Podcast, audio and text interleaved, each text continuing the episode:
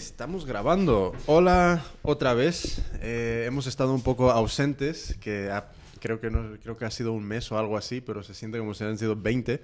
Eh, pero estamos de vuelta con los podcasts de hecho por mí. Eh, os quiero pedir una cosilla antes de empezar y antes de conocer con quién estamos hoy. Eh, ir a iTunes y dejar una reseña, por favor, de, de este podcast. Si os parece bien, eh, decir buenas cosas y si os parece mal, pues también, que la verdad es lo que importa. Y eh, entre más reseñas, eh, mejor, porque eso es lo que nos ayuda a subir por, las, por los rankings de, de iTunes y que más gente pues, nos conozca y conozca a nuestros invitados que hoy eh, son los chicos de Ideas Republic, que mm, de lo que he visto por encima es una web de diseño de, de- que venden producto diseñado creo que por ellos y también por la comunidad. O sea que si tú eres diseñador puedes... em, Ahora si me equivoco en algo me, me corregís.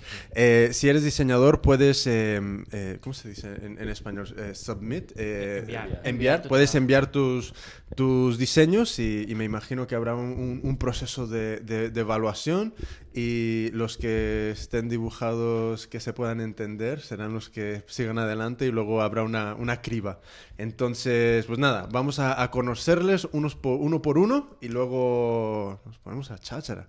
Venga, pues ¿con quién empezamos? Pues conmigo mismo. Yo soy Miguel, Miguel Jiménez, y, y bueno, soy uno de los cuatro o cinco fundadores de Ideas Republic, porque llevamos poquito tiempo, entonces hemos crecido de 3 a 4 y de 4 a 5 en un espacio muy corto de tiempo porque necesitábamos ayuda. Ah, qué guay. Y, y- y- y los, los... O sea que conforme vais necesitando ayuda, vais pillando más, más entre socios. Sí, en, en principio solo yo creo que tenemos un modelo que es, es como plano. Sí. Todo el mundo hace más o menos de todo, a, a cada uno se nos da bien unas cosas. Somos muy distintos unos de otros, ya, ya verás que tenemos perfiles totalmente distintos en cuanto a visión del diseño, generación o incluso formación o background, pero Un, No. poqui- un poquito, ¿cuál es tu background? yo vengo del, del mundo de la ingeniería informática y de la experiencia de usuario, sociología. Pasé a, a diseñar software donde tenías en cuenta a las personas. Eso me derivó, me aburrí mucho de programar y de todo esto. Estaba muchísimo tiempo haciendo. He trabajado con empresas muy grandes, dentro de Microsoft, proyectos para gobiernos y No cosas serás el así. diseñador de Excel. ¿De Excel? No, ojalá, está, está forrado, ¿eh? Forrado Estaría está. forrado, yo no estoy. Causa unas canas verdes el hombre o la mujer. A mí me gusta Excel, ¿eh? No, ¿es útil? Sirve para brutal, sumar. Brutal. O sea, es brutal. Pero, no sé, le hace falta un poco de... de no sé. De una celda de color. Sí. Es, es la diferencia. Hace falta que el equipo de Adobe lo coja un poco, un rato. O sea, es un, un mes o dos. O sea, es que, que se lo den a Adobe, un mes o dos. Ahora lo pondría negro, como ha hecho con Photoshop. Seguro. Quitaría el gris y lo pondría todo en negro. Ya, ya, ya. ya. Eh, ¿Cómo te llamas? Bueno, yo soy Luis Navarro, soy la, la última adquisición de, de Ideas Republic. y bueno, digamos que realmente bueno, me he incorporado al equipo pues, a raíz de, de un evento que estamos organizando para, para finales de junio, coincidiendo con el Día Internacional del Diseño Industrial. Que bueno, ahora supongo que hablaremos un poquito de ello. Sí, sí, sí. Y bueno, hablando un poco de, de mi background previo, pues yo vengo de, de la ingeniería industrial, de- un poco en el ramo de, la construcción, estuve trabajando un añito y pico en, en la construcción, hasta que bueno, decidí que aquello no, no era exactamente lo mío, ¿no? Siempre había sido más pintar los pupitres de, de- de la escuela y, y demás, entonces bueno, dije, bueno, si juntamos los, los dibujos con, con la ingeniería, pues... para ¿Y qué estabas haciendo en la construcción? Pues nada, eh, pues, de- ayudante de jefe de obra, allí controlando presupuestos, controlando ejecución. Excel, otra vez. Excel. Excel, Si al final Excel. sirve para todo. Excel- Excel- hasta en la sopa. Sí, sí, no, la verdad es que hace mucho daño el Excel también. Pero bueno, así que nada, cuando decidí que aquello no, no era realmente lo mío, pues salí hacia, hacia el diseño industrial, que es donde realmente creo que me encuentro más cómodo. Qué guay. Siguiente. A ver, siguiente, pues soy Miguel Magaña y bueno, creo que soy el más jovencito de Ideas. Eh, sigo estudiando, de hecho, estoy estudiando eh, diseño de producto y publicidad ¿Y dónde? en la Francisco de Vitoria. Antes Mm. estuve estudiando en Niede, Ajá. que es donde conocía a ellos. Sí. A Luis le conocía de vista, pero últimamente es cuando Todos lo he conocido más a fondo. sí. Y todos en realidad hemos salido de allí. Y ahora estoy en la Francisco de Vitoria, haciendo diseño de producto con publicidad y un titulín de esos que medio de mentira en gestión de, de eventos culturales. Y sí, y ese es mi background. No se está construyendo. Sí. ¿Qué es eso del medio de mentira? Pues de estos que te lo venden en el título para cargar mil euros más. Vamos a... Yo, sabes que no se edita nada, entonces... No, no, no, pero no, no- no hay problema, no tenemos pelos lengua. Ya lo, ya lo tendrán bien asumido ellos, ¿no? Lo tienen, se lo he dicho y se lo he repetido mil millones de veces. Y que hagan falta. Es un plan, es estrategia. No te hacen descuento, ¿no? No te quitan módulos, ¿no? No, Dentro de poco, dentro de poco lo quitarán. veremos, veremos. Siguiente. Bueno, y yo soy Sergio Guijarro y bueno, estoy en la esquina opuesta de Miguel sentado, pero podría ser un poco la esquina opuesta de Miguel en cuanto a, a trabajo, porque yo vengo un poco más de, pues, un poco más de lo que son las bellas artes y el arte, es lo que más me interesa. Empecé arquitectura técnica, pero corriendo me, me salí porque me aburrí muchísimo. Y nada, me, me matriculé en diseño y la verdad que, es- que han sido los mejores años y he descubierto lo que quiero hacer. Y también llevándomelo mucho a mi terreno, que yo creo que es lo importante, que aunque estudiar aquí es difícil una carrera como estas, pero si sabes llevártelo a tu terreno y aprovecharlo, pues se pueden hacer cosas buenas. Y nada, ahora estoy haciendo un máster em, que se llama European Design Labs, que está dirigido por Jaime Ayón. Y nada, viajando por Europa, viendo ferias y realizando el proyecto de, de Vivi- tesis. Viviendo la buena vida. No, no. Pues, pues a mí me ha pasado un poco lo mismo. O sea, yo empecé matriculado en arquitectura en Arizona y en cuanto empecé realmente a enterarme de, la- de las clases y todo esto, porque yo había trabajado con mi padre en, en- en la construcción desde que podía andar. O sea que habíamos construido de todo, ¿sabes? De- desde casas hasta puentes, tal. Entonces, ¿sabes? Me, me molaba, pero des- joder, en cuanto tocó ver qué es lo que tenía que, que estudiar, dije, mira, me pongo a coser mejor, que me mola más, ¿sabes? Que es el lado opuesto otra vez. Sí, como- sí, sí. O sea, e- es un poco, yo creo que, yo lo que encuentro es que la- las personas que crean lo- lo- los proyectos más, vamos a decirlo más interesantes, que es la palabra más sencilla, pero no, no es la, más adecuada. Son en general o personas o grupos de personas que tienen como en sí polos opuestos. O sea, es que nunca es como un equipo 100%, ¿sabes?, Eh, artístico. Sino que son equipos o personas que, eh, por una parte, bellas artes, por otra parte, informática, por otra parte, diseño industrial, por- ¿sabes? Y, y yo creo que eso al final es lo que... Lo que Sí, Entonces- sobre todo porque se muestra que las personas necesitan a otras personas para llevar adelante sus proyectos y cuando te centras en un objetivo, ya sea artístico o más industrial, tienes que saber un poco de todo para saber a lo que te enfrentas y sobre todo para ver lo que mm, a quién tienes que convencer y a quién no. Tienes que rodearte de personas muy variadas para saber muy bien lo que... ¿Y quién es el comercial? Es que no hay comercial.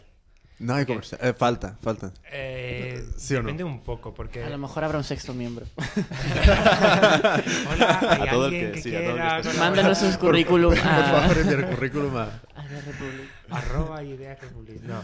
Eh, no, es que lo que hemos hecho un poco con Ideas Republic, todos tenemos experiencias variopintas, hemos pasado por cosas y todo lo que habláis de, de- de- de tener diferentes experiencias en la vida, al final es, es un poco lo que genera la creatividad. Ser creativo no consiste en, en- en hacer algo que no exista, consiste más bien en plantear preguntas nuevas. Las soluciones las puede dar cualquiera, las preguntas no las puede cuestionar todo el mundo. Entonces, eh, eso solo lo puedes saber si empiezas a tener muchos puntos de vista y, y gente a tu alrededor que, que te obliga a, a salirte de lo que tú piensas. Entonces, da igual si estudias informática, sociología, diseño industrial, tres carreras, cuatro, cinco. Si solo tienes un punto de vista y sigues siendo tú, aunque hayas estudiado o leído mucho, va a ser igual. Entonces, lo que queríamos hacer a la hora de, de tener las cosas comerciales, eh, o cómo enfocar un poco lo, lo de Ideas Republic, era desmontar el, el- el mundo de- de- del producto que vendemos. Idea Republic eh, lo, lo que hacemos es fabricar mobiliario y productos de consumo. Podemos tener desde una maceta a una lámpara, a sillas, sofás o no es el caso porque todavía no tenemos tantísimas cosas, ¿vale? Pero el, el caso es que podríamos tener cualquier cosa que Sí. sea un producto, incluso llegar a productos más tecnológicos como o micrófonos o ratones o algo así, que probablemente nunca lo hagamos porque no entraremos ahí, porque es, es otro mundo. Nunca se sabe. Pero eso es un mundo muy distinto. Ya cuando esté el, el- el octavo socio, ya...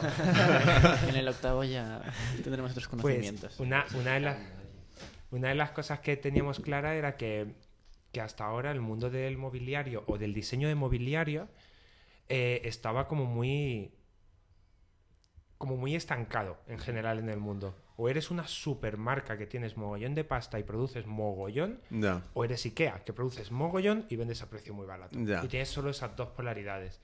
Y decidimos que todo iba a ser plano. Entonces era como aplicar conocimientos de Internet, de redes sociales, de Web 2.0, de comunicación más moderna, a cosas muy antiguas como el diseño de producto o el producto industrial. Entonces, Ideas Republic, ¿cómo, ¿qué fue ese primer paso? Que, ¿quién, de, de quién fue la, la- es- esta primera chispa de, de- de montar esto? La idea primigenia fue de Miguel Jiménez y fue el que nos la contó, no sé, y nos, nos fue pareciendo una idea con mucho futuro. Más que nada porque nosotros mismos somos diseñadores y conocemos lo difícil que es desde dentro. Ujú. Eh, y a partir de ahí pues fuimos haciéndonos preguntas, eh, ¿qué necesitaríamos o qué podríamos ayudar? ¿Qué podríamos evolucionar en este modelo?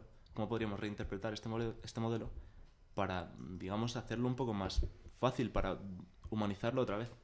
Entonces, eh, primer paso, ¿qué es? Por ejemplo, vamos a decir que yo soy, eh, primero, alguien que no, no diseña ni nada y llega a vuestra, a vuestra web. ¿Qué es lo que yo puedo hacer ahí? Bueno, por una parte puedes, primeramente, si no, si no te dedicas al diseño, puedes comprar. Para empezar, puedes comprar los productos que estén a la venta. Eh, luego, si eres diseñador, puedes ponerte en contacto con nosotros para eso, enviarnos tu trabajo y ver que podemos darle salida para... Porque la he estado, la he estado viendo y, y hay unos, no sé si hay tres o cuatro cosas que están eh, en venta y luego otra, ot- otro, número X que está agotado. Entonces, de lo que está en venta, hay... eh, me pareció muy chula... Bueno, todo me parece chulo, ¿no? Y no es por dar palmadas en la espalda, sino que me pareció guay, pero... eh, vamos a decir cosas que yo me compraría. Eh, un... Lo, del, lo de la piña, el, Sí. el- sí, los... no sé, como los Son Sí. jarrones, de- jarrones. Sí. Son jarroncitos pequeños. Por ejemplo, eh, ese diseño de, de, de dónde viene. Ese es de, de un diseñador que se llama Iván, Iván Sí. Mago. Él es de aquí de Madrid, pero se muda este sábado o domingo, creo, a Francia. Vale. a montar su estudio allí y tal. Y eh, él lo que estaba haciendo era experimentar cómo hacer moldes de cosas naturales, como una piña, e intentar a partir de un único molde de cerámica sacar muchas piezas distintas, pero teniendo un molde. Entonces experimentaba con el proceso de moldeado y ver cómo podía hacer para con un único molde sacar un juego de piezas. Y él habló con nosotros y dijimos, oye, nos encaja en, en- nos gusta el estilo Sí. que tiene y nos encaja dentro, nos encaja dentro de la línea editorial. Sí, sí, sí. ¿no? Es como nosotros, es como una revista. Tú decides qué artículos te encajan y qué artículos Claro. no te encajan. Y el, ese nos encajaba. Entonces lo tenemos y, y- y está a la venta. Tenemos varias piezas de ellas, no sé si hay unas 30 o 40, así tendremos. Sí. Y, y cuando se agotan, recogemos más. Y el proceso es para todos similar. Vemos un poco eh, si puede ser físicamente el objeto mejor, pero si no, pedimos fotografías del objeto, de los bocetos. Y bueno, luego si realmente se puede poner a la venta, lo que hicimos para este proyecto de Iván fue directamente nosotros coger el objeto y tomarle fotos buenas para Sí. hacer un pequeño catálogo y ponerlo a la venta directamente. Y, y lo- el, el otro producto fue las, la, la silla y creo que el, el, el taburete. No, sí. sí, Sí, es que esa es otra parte de Republic que es de Upcycle. Sí. de- es un poco para productos exclusivos que han salido de pequeños workshops o, o de pequeños proyectos que, que son piezas únicas. Entonces eso está en esa parte y que directamente son puestos a la venta para, para, para eso. Entonces, em, por una parte se puede comprar estos productos y luego por otra parte está el- el- el- el- la habilidad de, de- de poder pas- eh, pasaros eh, diseños de y... Sí, entonces, ¿cómo va el tema de, este, de, la producción? ¿La hacéis vosotros o, o cómo va?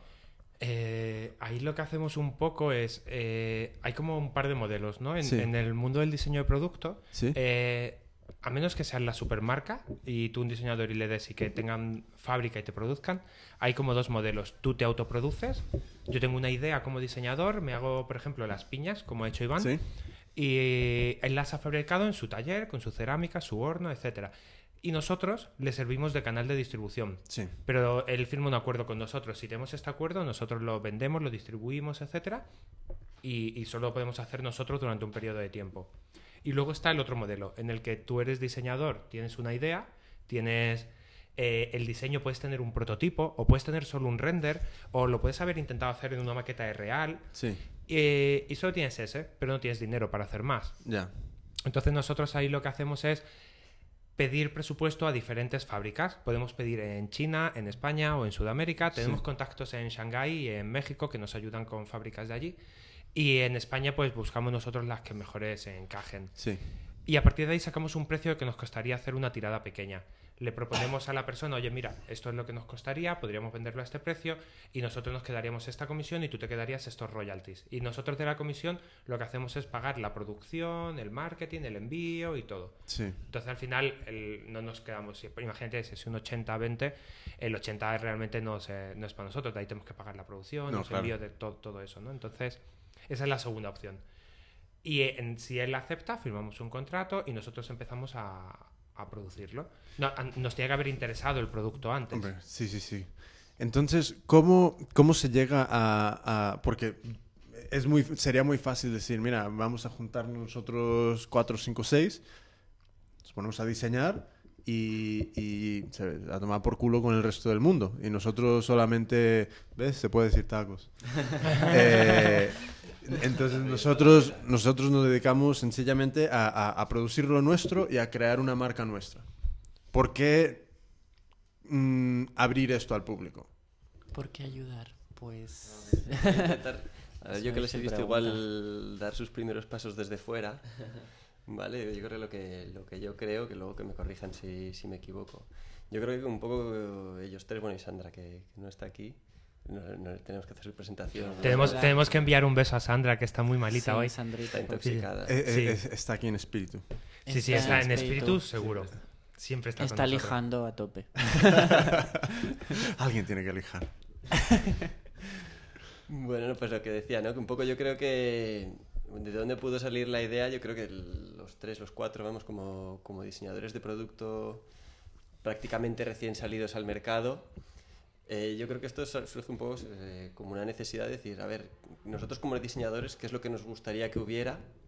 ¿No? Entonces decir, bueno, pues si es lo que necesitan los diseñadores, lo que necesitamos, en vez de buscarlo en otro sitio, ¿por qué no, no hacerlo nosotros? ¿no? Y también sobre poco- todo porque es la idea de que a lo mejor una persona no tiene, si nosotros por ejemplo nos pusiéramos a vender solo nuestras cosas, no llenaríamos una web ni, ni con dos páginas. Entonces de ahí la, la búsqueda de, de gente, porque una página donde ves un montón de proyectos y un montón de objetos es mucho más interesante que una Sí, página bien. de seis chicos que a lo mejor te venden seis objetos.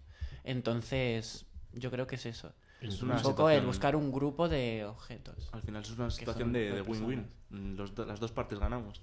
Claro. Y, y, pues eso nos, nos enriquece mucho. Yo creo que eh, en un principio, pues, es como dice Luis, nosotros nos veíamos un poco ahogados en, en una zona muerta, en un ángulo muerto del mercado en el que no, no éramos nadie por nombre, ni teníamos nosotros la capacidad de autoproducirnos. Ya. Y, y seguíamos teniendo, o pensamos que seguíamos teniendo algunas buenas ideas. Igual que nosotros, puede haber mucha gente por ahí que las tenga y por qué no, por qué no ayudar. A mí, a mí lo que me parece curioso es un poco, un- hay una, por, por muy mal que van muchas cosas en el mundo, eh, yo creo que hay una, está habiendo una tendencia muy, muy, muy interesante que es hacia la...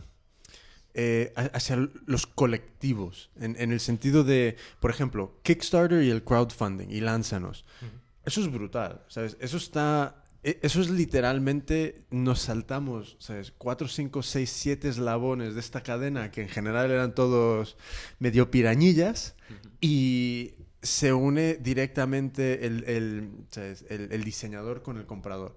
Y y eso a través de un mogollón de gente, básicamente haciendo mm, tipo preventa, o sea, es venta previa de cosas. Entonces me, me- me parece muy curioso que hay muchas iniciativas nuevas que mm, están contando con, el- con- con- con ese punto de comunidad, de algo más abierto, algo más transparente, e- in- intentar, joder, un poco ñoña la palabra, pero democratizar el, el proceso de producción.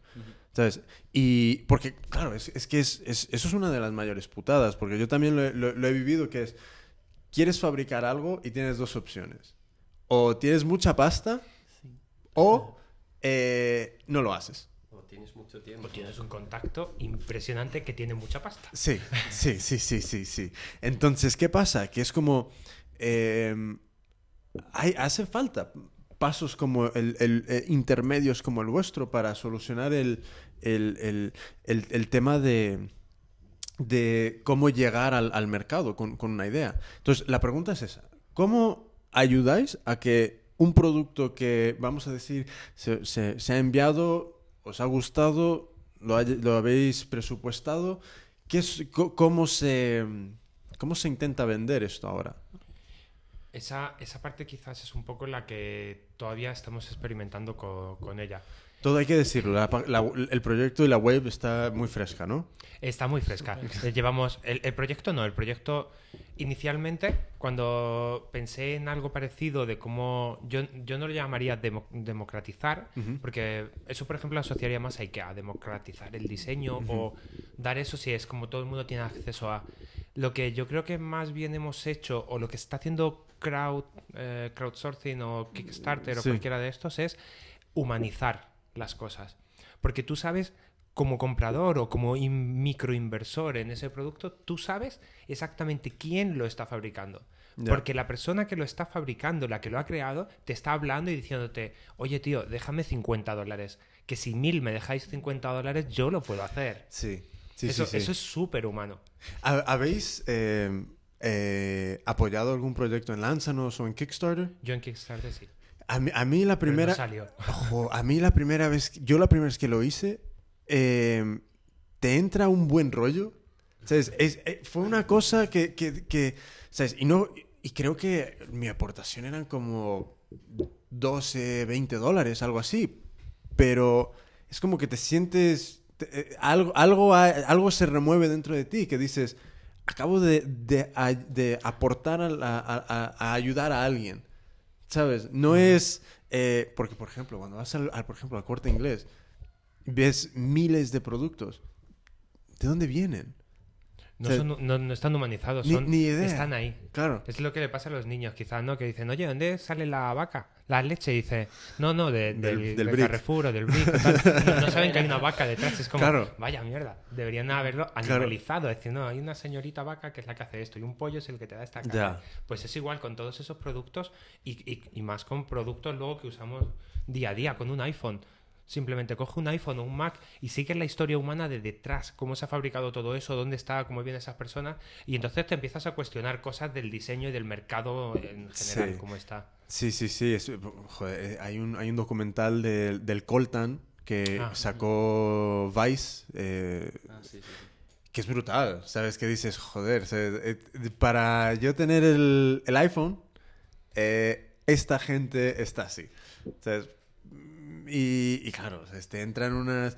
Hay un cómico en, Estados Unidos que tiene, que tiene un podcast, que es un poco la fuente de donde yo me inspiré para montar este, que el tío ha montado un podcast donde él invita a sus, a sus colegas, a los otros cómicos, a hacer un podcast como esto, ¿sabes? De hablar de lo que sea.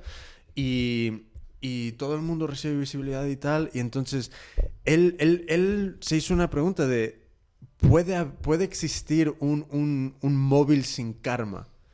¿Sabes? En el sentido de un móvil que yo sé que el origen no ha sido ninguna putada para nadie. Y, y, y claro, Eso es muy, muy difícil. Yo creo que eso es complicado hasta con la carne que comemos, sí, porque siempre hay alguien que sufre para hacer algo. Hombre, ¿sabes? Es, es que no- yo creo que... Yo lo que, yo- lo que voy viendo es, yo veo que el, el- el volumen es el, es el problema. ¿Sabes? Porque si no viviéramos en ciudades y si viviéramos en pequeños núcleos, sería mucho más fácil que una pequeña comunidad, que, por ejemplo, que yo soy el, el que cría las vacas. Entonces, tú me conoces a mí y dices, oye, ¿qué tal? ¿Cómo van las vacas? Pues muy bien. Entonces, hay una, tú sabes el origen de la vaca, que no hay nadie malcriando ni, ni nada. Pero joder, cuando necesitas, necesitas criar cientos de miles de millones de vacas, ahí se va de madre, ¿sabes? Y ahora coge la vaca y cámbiala cada ocho meses porque le has puesto una mancha de color nueva. Ya. O porque ahora tiene 3G más rápido. O porque Ya. le has cambiado 5 megapíxeles a la Ya, cámara. y tira la vaca anterior sin habértela comido. Sí, sí, sí. es, es como el, el, el, el nuevo, el nuevo MacBook Pro. O sea, dices, vale, la, la la pantalla, sí, es pantalla más, más resolución, pero realmente, por ejemplo, este es el, el, el, el- el, eh, uno de los últimos, y dices, hay gente que se va a comprar el nuevo también, Claro. ¿sabes? Y, no sé, yo, Que me den el antiguo. pero Yo me lo. Con, con temas de, de, por ejemplo, con volúmenes, ¿vosotros cómo lleváis ese tema con... con, con- porque claro, o sea, no podéis... ¿Cómo sabéis si se va, a, para, si se va a vender, para fabricar? ¿Cómo, cómo manejáis eso? No lo sabemos. No lo sabemos. Es el riesgo que tomamos, que es el riesgo que, que habitualmente no toman las empresas con la gente nueva, con la gente que no tiene, digamos, un, un nombre ya en, la, en el mercado. Entonces eso es lo que es otra de lo- otro de los puntos en los cuales eh, nosotros ayudamos. No, no miramos el nombre, sino que miramos la idea. Si la idea es buena, si la idea es viable, si la idea entra en, nuestro, en nuestra línea editorial, eh, ¿por qué no va a tener cabida? Si Claro, y hacerlo- también depende del proyecto. Estamos planteando también hacer como una parte en la web que se llama el Borderline, donde entrarían proyectos que a lo mejor, mm, o sea, no estarían, aparecen que no están en venta porque no están todavía producidos, pero que la gente veamos que mediante la web tienen mucho interés y de esa manera sí que, de alguna manera... Hombre, lo, lo- lo que estaría, lo que estaría chulo un- un- es, por ejemplo, Pay- PayPal tiene, tiene la forma de que tú puedas eh, eh, hacer un, un rollo de, de- de prepago sin que te cobren la, Ujú. la cuenta, igual que Kickstarter. Ujú. Entonces, cuando llega a un número X, cobran toda la pasta a todo, el- to- Pues a mí me molaría ver algo así, de...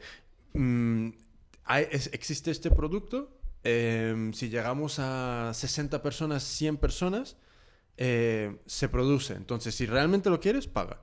Es, es- Claro, era- es hacer justo un... era la idea. Sí, Sí. es esa. Pues eso está guay, eso está muy guay, porque es, por ejemplo, eh, yo creo que hay muchísimas cosas que, que, que siempre están en ese borderline de no sabes si se vende o no, Claro, quedan... es que el público es, es lo que más influye en esto, en algún Eh, sí. proyecto que no sabemos si sacar, si no, si invertir o no. Incluso el mismo diseñador no sabe si él mismo va a invertir en un proyecto que no sabe si lo va a vender o se va a quedar con un montón de piezas fabricadas en casa que Ya. no caben. De hecho, yo creo que es una manera incluso más racional o más sostenible un poco de, de funcionar. ¿no? El, eh, decir, adecuar un poco la, la producción a la demanda o, trabajar en series más pequeñas. ¿no? O yo creo que hay suficientes sillas en el mundo como para decidir de repente hacer un millón de sillas de, un modelo nuevo. ¿no? Entonces, bueno, creo que es un poco pues, tanto eso, Kickstarter, etcétera, esta manera de trabajar, de humanizar y a la vez eh, digamos, adecuar un poco esa producción a, una demanda real, a trabajar una escala más pequeña. Sí, yo, hombre, e- e- es, yo creo que es el problema que todo el mundo tiene, que quiere hacer productos, que es, que es cuántos haces y cómo, lo, cómo, cómo te aseguras cuánto, qué, es el mínimo que, que tienes, que puedes hacer, ¿sabes? Entonces, yo, yo lo que veo con Kickstarter es eso, que mola que si no, si no funciona, no pagas.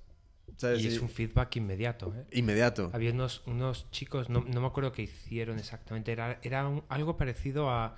Era como un Arduino ¿Sí? que lo tenían puesto en un aparato y lo habían metido en una caja. Era como un- el- el- la CPU de algo, ¿no? Sí. Y eso le te daban como unas pinzas de estas de cocodrilo ¿Sí? de metal y una serie de cables. Entonces tú los conectabas a los conectores, que no eran rollo placa electrónica ni nada, y lo ponías en cosas como por ejemplo en un pollo, en carne de pollo. Tocabas la carne de pollo y te servía como interruptor para encender y apagar cosas y tal. Pues, pues estos, estos chicos, ese proyecto, lo hicieron un vídeo tal y dijeron, bueno, esto a ver quién lo compra tal. En dos horas consiguieron 3 millones de dólares. Ya. en dos horas. Sí, sí, sí. Es de que, gente que lo había comprado, era impresionante. mira, eh, hay... hay- Es que hay- un pollo interruptor funciona. Es que es- eso comunica, comunica un montón. Madre mía. Pues sí, hay, hay una chica que fue el, el primer proyecto en Kickstarter de música que, que rompió la barrera del millón de dólares. Y hace poco un, un grupo que diseñó un reloj que se llama el Pebble Ah, rompió lo conozco. 10, 10 millones. Y, y realmente lo, lo que es Kickstarter es eso, es, un- es casi un sistema de preventa. ¿Sabes? Es De- preventa Es preventa. ¿sabes? Es, si llegas al, al- a- Y además, ¿sabes lo que más mola? Que hay un... Toda la gente que te apoya está dispuesta a esperar. Entonces, es- eso es lo genial. Porque normalmente tienes, no tienes esa presión de... mm, joder, tengo, tengo que producir esto mañana y enviarlo todo mañana. No, no, no. Están dispuestos a esperar meses. ¿Sabes? Y, y es- eso es muy chulo, porque realmente es eso, es una comunidad, de- de personas ayudando a personas. Es- quizás es un poco como lo de como lo de las impresoras 3D, ¿no? Es como lo de en vez de imprimir tú en tu casa, lo que es es producción bajo demanda. Yo tengo ideas y cuando hay demanda la hago. Si no Sí. hay demanda, nunca la hago. Sí, sí, sí. Es como la, la gran impresora en 3D en el mundo. Se llama China o como sea. Pero luego sale de donde salga. Ya. ¿Y qué son los siguientes pasos que vais a tomar con, con Ideas Republic? Bueno, Mm, vamos bueno. a contar un poco del 29, ¿no? Del... Sí. Lo que podamos contar, porque... No, contamos de todo. No pasa nada. no pasa nada. El- Adelante. Bueno, lo, lo que necesitamos ahora, estamos trabajando mucho en generar conciencia y tráfico. Que la gente sepa dónde estamos, que lo sepan en las dos direcciones, que lo sepa gente que vea que puede consumir, que sepa de dónde consume el producto, quién lo hace, que incluso le demos más allá y vea quién lo está haciendo, que pueda conocerlo o con vídeos o con fotos, etcétera. Ese es uno de los lados. Y, y la otra es que los diseñadores lo conozcan y recibamos más proyectos para ir evaluando e ir teniendo una capacidad de creación más grande. Entonces, en, en esa dirección eh, nos hemos dado cuenta de que evidentemente no somos los únicos diseñadores en el mundo que están jodidos y que no saben, no tienen nadie que les dé dinero para producir cosas.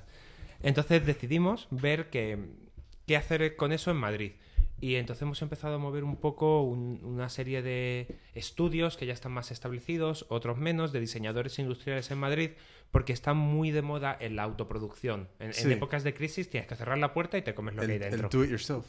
Sí. Y es como, incluso do it yourself de, de industrias que están cerrando en Madrid, de fábricas de madera o de cosas que no tienen que hacer, o inyectoras de plástico tal, que antes te decían, no, no, yo por menos de un millón de euros no me muevo. Y Ya. te dicen, yo te hago el molde, no me lo pagas y me pagas solo por pieza inyectada. Y es como, wow, Joder. me acabas de decir, cambio- y es un cambio muy fuerte, la gente Sí, no tiene sí, dinero, sí. ni las fábricas, ¿eh? Entonces es como, ahí ha cambiado el paradigma un poco. Y a raíz de eso hemos empezado con, a organizar un evento eh, para el día 29 de junio eh, con DIMAT, la Asociación de Diseñadores de Madrid, y el Matadero. Vale. Para el 29 de junio. Vale. eh, ¿Y de qué, de qué va el evento? Bueno, ¿queréis algo más de, de beber? ¿Sí? Yo sí. Sí, venga. algo de beber, ¿no? Pues, se- seguir hablando que yo... Vale. Venga. Pues a ver, ¿qué comentamos del evento?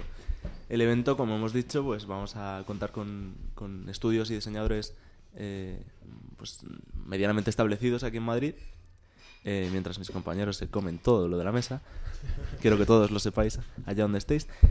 Y eh, es este vein- eh, en principio se proyecta para el 29 de junio, el 30 y el 31. No, el, El el 1, ¿no? 30 y el El 1 y el 1. uno. El Eso uno. es durante el, No durante el 31. fin de semana. durante ese fin de semana. Y pues se trata de, de juntar estos diseñadores y que de alguna manera interactúen entre ellos, que trabajen juntos, que generen juntos ideas, que, que digamos, eh, de esa interacción, de esa sinergia, se pueda, se pueda llevar toda esa dirección que cada uno de ellos lleva individualmente hacia un fin global, hacia un fin común, que como hemos dicho antes, eh, pues si una persona por sí sola tiene una fuerza, una persona agrupada, va a tener una fuerza exponencialmente multiplicada, una visibilidad que además, eh, al contar con, con el respaldo del DIMAD, que es un espacio de, de difusión también, pues es genial para, para nuestros objetivos. Y entonces, después de eso, tendremos más, más desarrollo. Estamos Sí, estamos también. ahí quizás todavía. Claro, es que eso eh, está ahí en el aire, un poco. Hombre, la, la excusa un poco, que no sé si lo hemos dicho de, para esta jornada o evento, talleres, como lo queramos llamar, es que el 29 de junio es el Día Internacional del Diseño Industrial. Vale. Vale, entonces, bueno, un poco con la idea de eso, lo que hemos hablado de, de dar visibilidad a todo ese conjunto de diseñadores, estudios que están allí moviéndose, pero igual un poco cada uno por su cuenta, intentar aglutinar fuerzas y, y darnos visibilidad. Y entonces, a ver, eh, es que yo me perdí la primera parte, el primer trozo.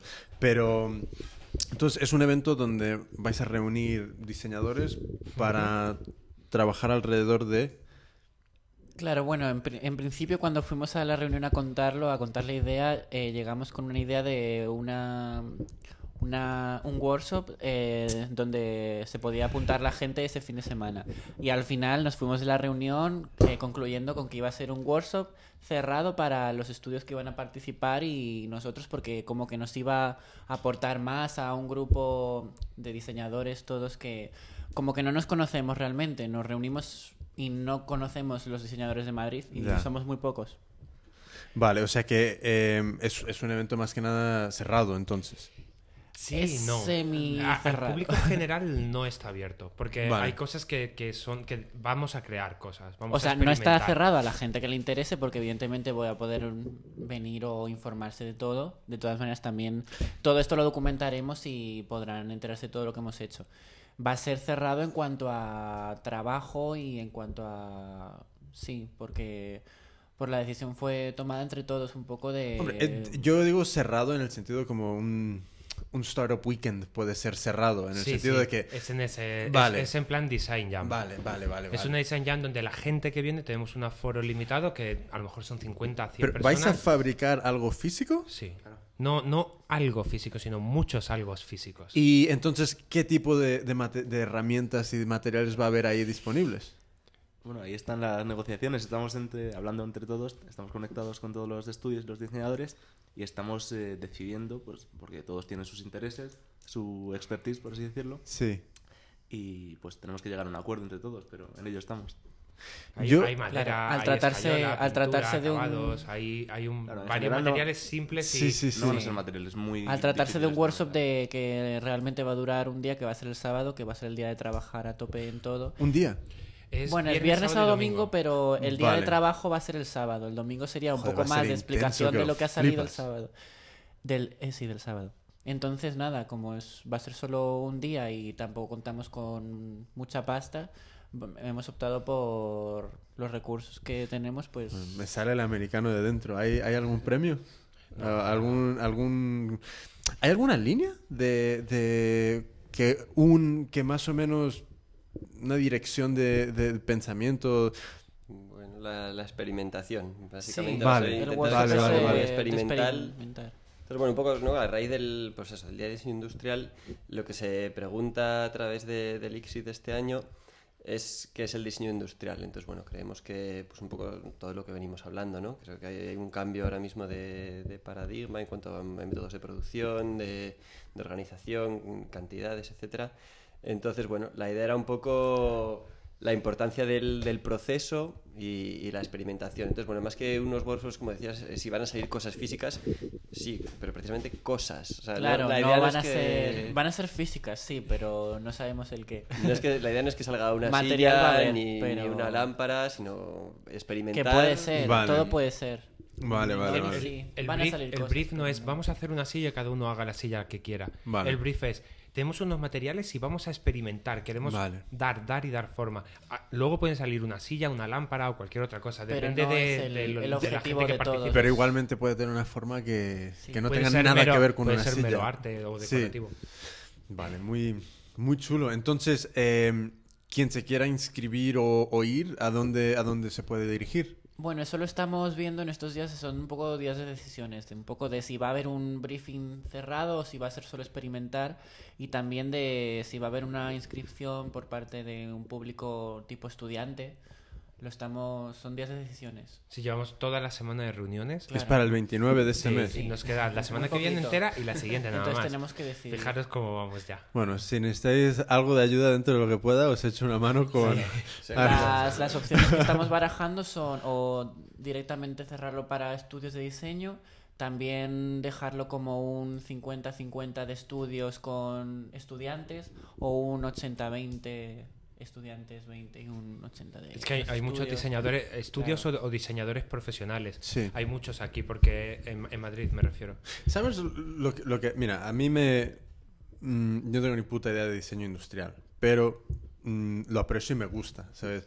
Yo más que nada cortar, coser tela, es, rollos de esto, sí. Pero ya cuando salpica el terreno de, de moldes y todo esto, eh, ya. Lo, aprecio desde, desde, desde fuera. Pero a mí lo que, lo que, lo que me gustaría ver más es mm, que los estudios se abrieran un poco más para que la, la gente eh, de a pie de calle, que por ejemplo, lo de la piña, si me, me molaría saber quién hizo la piña, quién la diseñó, qué es su entorno, de, de- de- de- de dónde surge esta persona que le, le surge esta idea, ¿sabes? Porque es como él es la marca. ¿sabes? Él es la imagen de, lo que hay detrás de la piña. Y es como, yo creo que inter- YouTube ¿sabes? es brutal para mm, llegar a un público muy grande y, y- y que esta gente se, se- se les conozca. Porque en general todo el mundo, y se lo, toda la gente que, que- que nos siguen hecho por mí y tal, que son eh, crafters, pequeños diseñadores, eh, nadie les gusta poner sus fotos en la web. ¿Sabes? Nadie le gusta poner un bio en la web. Nadie le Es lo gusta. que más cuesta, es lo más difícil. Pero es, es lo que más, si hablamos de humanizar, es lo que más humaniza, saber quién cojones Sí, está claro. Sí, pero es como siempre como en tercera persona, súper raro. Sí. Cuando lo haces te Está sientes claro. como Dios, estoy loco. Sí, Claro, es- porque una cosa es presentarte tú, pero otra cosa es que vean tu web y a partir de ahí te conozcan. Pero bueno, hablando de eso, bueno, eh, pues justo pensábamos hacer una como ofrecer a los a los estudios que participen la oportunidad para los estudiantes que participen o otra gente que se inscriba de poder visitar sus estudios. Es, mira, eso sería cojonudo. Se- Vídeo también, que, que quede mm, constancia para que no pueda ir, que lo pueda ver luego. eh, y sobre todo largo formato, ¿sabes? Nada. Yo estoy harto de ver tres clips de tres minutos y dices. Vale, me parece muy bien que todo el mundo tenga la atención de un grillo, pero eh, dame algo más, ¿sabes? Em, porque, no sé, yo creo que conectas, conectas más y, en cuanto más vayamos conectando con la gente, más vas a estar dispuesto a abrir la cartera. ¿sabes? Pero es, es por eso es lo que hemos hablado muchas veces. Es hay, hay, hay empresas como IKEA que han hecho cosas muy buenas y es que todo el mundo entienda el diseño, el diseño de producto. Y, y le pasa lo mismo a H&M, a Zara. Todo el mundo entiende el diseño en moda. Dice, no, no, es que prefiero esto porque me gusta más estéticamente o tal. Entiendes el valor. Nuestros padres quizás, pues tenían el sofá de toda la vida y los pantalones de los domingos. Ya. Y era como La solo mesa- tenían uno. La mesa de la abuela, de madera ahí bien maciza. Y... Pero, yo, pero también tenían un criterio de, de qué es diseño. ¿sabes? Igualmente no lo tienen, tenían tan desarrollado como ahora. Pero, ¿sabes? Si- por ejemplo, eh, conglomerado versus madera de esta que pesa 20.000 kilos. ¿sabes? A una persona más mayor, tú le das estas dos cosas y te dicen... Ya no lo hacen así, ¿sabes? Y, y- y- y entonces eso para mí es un Todo poco esto el... antes era campo. Claro, claro, es- eso es un poco el, el- yo creo, su sentido de diseño, que iba más en relación con cuánto va a durar esto. ¿Sabes? Porque como no tenemos la Sí, abundancia, calidad frente a cantidad. claro. Entonces yo creo que Ahora es al revés. Ahora es, Ahora ca- es- cantidad frente a calidad. Claro, pero porque también esto, ahora los tiempos son mucho más rápidos y ya no quieres algo que te dure toda la vida, ahora quieres algo que te dure El año siguiente el hasta que año salga la camiseta hasta que, aguamarina. claro, porque ahora todo cambia, mira, te- lo una- cambian todo para de un año para Tengo otro. una amiga que lleva una, un- una iniciativa de moda sostenible que se llama Slow Fashion Spain y, y ella me comentó el otro día que una camiseta, eh, no, me acuerdo cuánto era el número de toneladas, pero básicamente de toda la ropa que se tira a la basura, solo se ha puesto de media seis veces. Seis veces.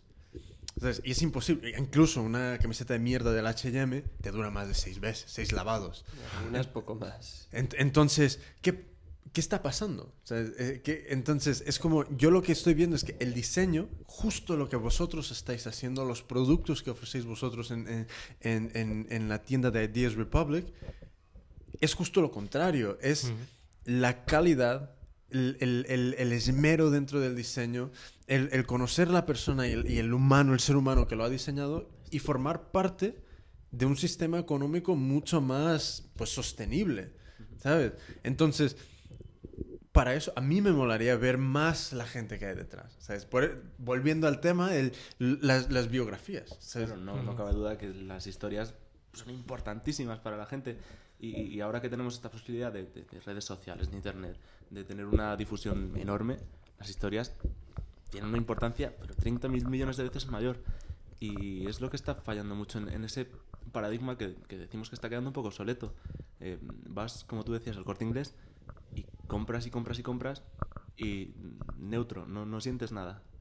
Ni bien ni mal. Igual sientes, te sientas bien si te gusta gastar mucho dinero y tienes ese tipo Incluso de... ya ni tocas el dinero. Es verdad, ya, la tarjetita, te lo llevas Ya. para casa y cuando se tal, a tirarlo y a comprar otro. ¿Sabes lo que, me, lo, lo que me parece curioso? Hablando de, de- de las personas mayores, por no llamarles viejos. eh, que es un colectivo que de toda la vida ha tenido muy, muy presente la, la idea de la calidad. ¿Sabes? Eh, mi, mi suegro una vez viene y me, me dio un, un- un- un trípode que el pobre trípode ya no se podía ni sostener. Pero me decía, "Esto- esto ya no lo hacen así. Y, y- y es como... Seguro que ya no lo Es como, claro, o sea, es, es, es del 32. o sea, pero eh, yo no- sería interesante ver cómo ellos pueden volver a conectar con igualmente ser consumidores, porque son la gente que valora la calidad y que en, en un momento estuvo dispuesta de, de pagarla. Sea, y sí, entiendo pen- pensiones bajas, recorte de recursos, poder adquisitivo, entiendo todo eso, pero algo de eso han pasado a su siguiente generación. Es, es como, ¿cómo se, se- se puede se- tocar la fibra que, que, que eso- que esos, esas personas mayores le han pasado a, a esos- a- a sus hijos de, de calidad? Porque tiene que existir, ¿sabes? Entonces, dentro de eso eh, está el diseño. ¿sabes? Y está este nuevo, esta nueva revolución de diseño, porque nadie en Kickstarter o en, o en vuestra web va a proponer, yo quiero fabricar 10 millones de unidades para venderlos a, a- a 20 céntimos. Le diríamos que no. Claro. Porque no podríamos. Claro, entonces, es, es como, a, a mí me da mucha rabia ver que, que- que la gente no compre productos muy buenos por comprar 40 muy malos. ¿Sabes? En lugar de, de uno, 40. Entonces, ¿qué es el, el- el tipo de público que os gustaría pues, atraer a la web? Aparte del público que compre producto. Bueno, en principio público, cualquiera. Nos vale todo. En principio que entren. Sí, nuestro objetivo este año es, en, en principio, generar mucho tráfico. Tenemos Sí. muchas líneas abiertas para hacer eso, entre eventos, eh, fomentar el blog y todo. Tenemos cosas que van a- vamos a lanzar dentro de poco, mucha comunidad, generar comunidad. Y una cosa que nos preguntabas al principio para a, a raíz de lo que ha dicho Sergio, ¿no? Nos decías, ¿por qué confía o por qué en vez de quedaros y hacerlo vosotros para vosotros llamas a los demás? Porque es como tu fiesta de cumpleaños, ¿no? ¿Por qué no te haces la fiesta para ti solo? Ya. Porque es más divertida con amigos. Ya, ya. Es como, pues, Eh, la- y- lo ideal es que yo puedo conocer a 50 personas, puedo producir a 10, a lo mejor les produzco una Es cosa... que ese es un, je- un ejemplo cojonudo. O sea, es porque realmente es eso. o sea, es- sí, la tarta es muy buena, pero si te la comes todo tú solo, o sea, va- va- vas a vomitar. O sea, te- Incluso o no sea, te la comerías. claro. Estarías aburrido, estarías Pero pensando- sea, si, si, si, si la compartes, ¿sabes? entonces hay un disfrute. Y vienen los amigos de tus amigos, conoces Claro. a gente nueva, gente nueva te conoce, y tu siguiente fiesta de cumpleaños va a ser mucho mejor. y Mira, la este- siguiente va a ser mejor. Y Este- cada vez Y es te mejor. invitan, te invitan a otras fiestas de cumpleaños. Eso es. Este año, por ejemplo, no te lo hemos contado, eh, en abril, eh, el Salón eh, del Móvil de Milano, que Sí. es Milán, pues es, es donde va todo el mundo que se precia en el diseño industrial, todo el mundo. Y hicimos una, pues eso, hicimos una publicidad viral casi, eh, ¿Cuántas, repartiendo cuántas tarjetas imprimimos? 5.000 5.000. tarjetas 5.000 tarjetas. A Y- mano por ¿Y era? Milán. ¿A mano? Claro. Repartimos a mano por todo Milán, por toda la feria, 5.000 tarjetas. Los primeros días eran más dedicados, luego los últimos eran ya lo que nos quedaba, dejándolo en pequeños tacos por, por la calle. Eh, Es que aprendimos... Con- con- eh, hemos- conozco cómo va el tema. sí. Hemos aprendido para el año que viene. Milán es una feria a la que nunca debéis ir de día y serenos. Siempre funciona de noche y borrachos. Es verdad. Lo hemos aprendido, aprendido tarde. Si lo hubiésemos sabido antes, nos hubiésemos Es- preparado explícame mejor. un poco de, de- lo- lo- cómo es esta feria. Uf, bueno, es, primero eh, esta feria se articula en torno a la feria oficial, digamos, que es donde va la gente que tiene pasta, los estudios que Sí, es un poco hortera, en verdad. las universidades y- más hortera. Y que cada- no, es, es- es cierto, es cierto. cada año es lo que, lo que menos interesa a la gente. En realidad, lo que más interesa es, por ejemplo, eh, la zona del Ambrate, que es una serie de galerías de arte, de espacios en los que va gente que tiene pues mucho menos dinero, pero, pero tiene unas ideas brillantes a veces. Pero Sí. esta fuera, es- esta fuera, esta feria se hace en, en- en- en un recinto Claro, o es por sí, la sí. ciudad? No, no. En el- en- Bueno, en general toda la ciudad Es- es está como de feria. Claro, pero hay, oficial- hay centros focalizados de feria, que son Brera, luego Eso es. Lambrate y... bueno, y es Salone, que es como... Salone, eh, para explicarles, como una especie de IFEMA a lo es, grandísimo. enorme. Sí, es como, Pero no sé, claro, seis- es como estar en IFEMA, que quieras que no, estás como en un pabellón enorme. Lo interesante es pues irte a los otros, los otros focos. De hecho, de lo llaman... Está el Salone, que era- es este de IFEMA, que es Sí. el rollo rancio de cuando vas a IFEMA. Zafatas, catálogo, toma, Sí, y que te más vas con dedicado a bolsa. empresas también es otro tipo de, de público es más para empresas sí. Y ese es el Salone, ¿no? Es como Ya. la parte oficial y es enorme. Es enorme. Eso es como necesitas tres días para ir por ver todo. Ver todo mal. si Íbamos, quieres. íbamos dejando los taquitos de tarjetas en el salón Claro, y venía claro, detrás un hombre seguro. recogiéndolas. Sí, era como, jo, qué rancio sois, de verdad. Entonces vosotros fu- eh, fuisteis ahí como una pequeña campaña de, de guerrilla, de, Sí, de sí, guerrilla, marketing de marketing, guerrilla. marketing guerrilla total. Pero luego está, esto es el Salone y tiene una cosa que llaman el fuori Salone, que es fuera del salón. Vale. Y eso es lo que pasa en Milán ciudad, en el centro. Lo interesante. Que es, Sí. la- es- es- ¿Qué, fu- qué fue cosas mm, que, que- que os llamaron la atención de lo que, de lo que habéis visto? bueno a- para mí nivel diseño Lambrate me quedo con Lambrate ¿Y qué es lo que visteis ahí que...? porque eran pequeños showroom y cuando las cosas son pequeñas y exponen dos piezas en un espacio bastante cuidado todo cobra mucho más, De- de- más des- sentido, de- mucha descríbeme un poco lo que, lo que... Un producto que a ti Por ejemplo, ahora me- mismo... ahora mismo me quedaría con el espacio que tenía COS. COS de... Bueno, COS que, bueno, Que es- es, H&M no- no es- al fin y al sí, cabo. es, es ropa además. Pero Sí. era un espacio maravilloso en una terraza arriba, enorme, donde aprovechaba para vender, que fueron? Nueva- Cuatro sí, camisas nueva y, dos zapatos. Pero el espacio era tan bonito y... Te daban un vino, Te estabas daban un vino, estabas tan a gusto que te daban ganas de llevártelo todo. Entonces yo creo que eso es lo importante. Y luego había una, una nave industrial enorme. No es, no es- que no sé cuántos metros podría tener, igual 2.000 o 3.000 metros cuadrados, donde tenías a las 20 o 30 escuelas de diseño más importantes del mundo y exponían cosas de alumnos de su último año o de alumnos que habían acabado el año anterior para, en plan, promocionarles. Y veías productos que decías, eran Exacto. prototipos, nada de eso estaba de verdad. Eh, Lo que pasa, la diferencia entre el Salone y el Fuori Salone es que en el Fuori Salone casi siempre son prototipos o maquetas muy bien hechas o cosas que tienen O una tirada de muy 10. pequeñita. Ya. De gente que también está empezando. Que siguen un poco la teoría que, que tenemos Claro, de nosotros. hecho, esos son a los que animamos a que, a que se pongan en contacto con Ideas Republic. Exacto, iba a decirlo ahora mismo, que ese es el tipo de... Entonces vosotros, ¿qué, qué era pues, vu- vuestra meta, vuestra misión en, en- en este viaje a, a- a Bueno, Milán? Pasarlo bien. Yo, yo no estuve y, vamos, por lo que me han contado, el año que viene no falto.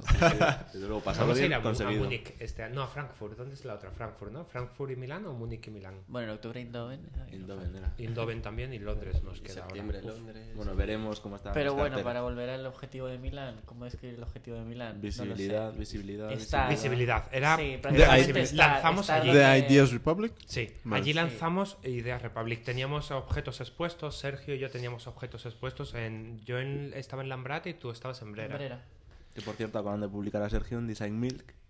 Que nos, Sí. nos enorgullece a todos. Sí, qué ilusión. Y em, el tráfico de la web, ¿no- ¿notasteis que Sí. el esfuerzo mereció la pena?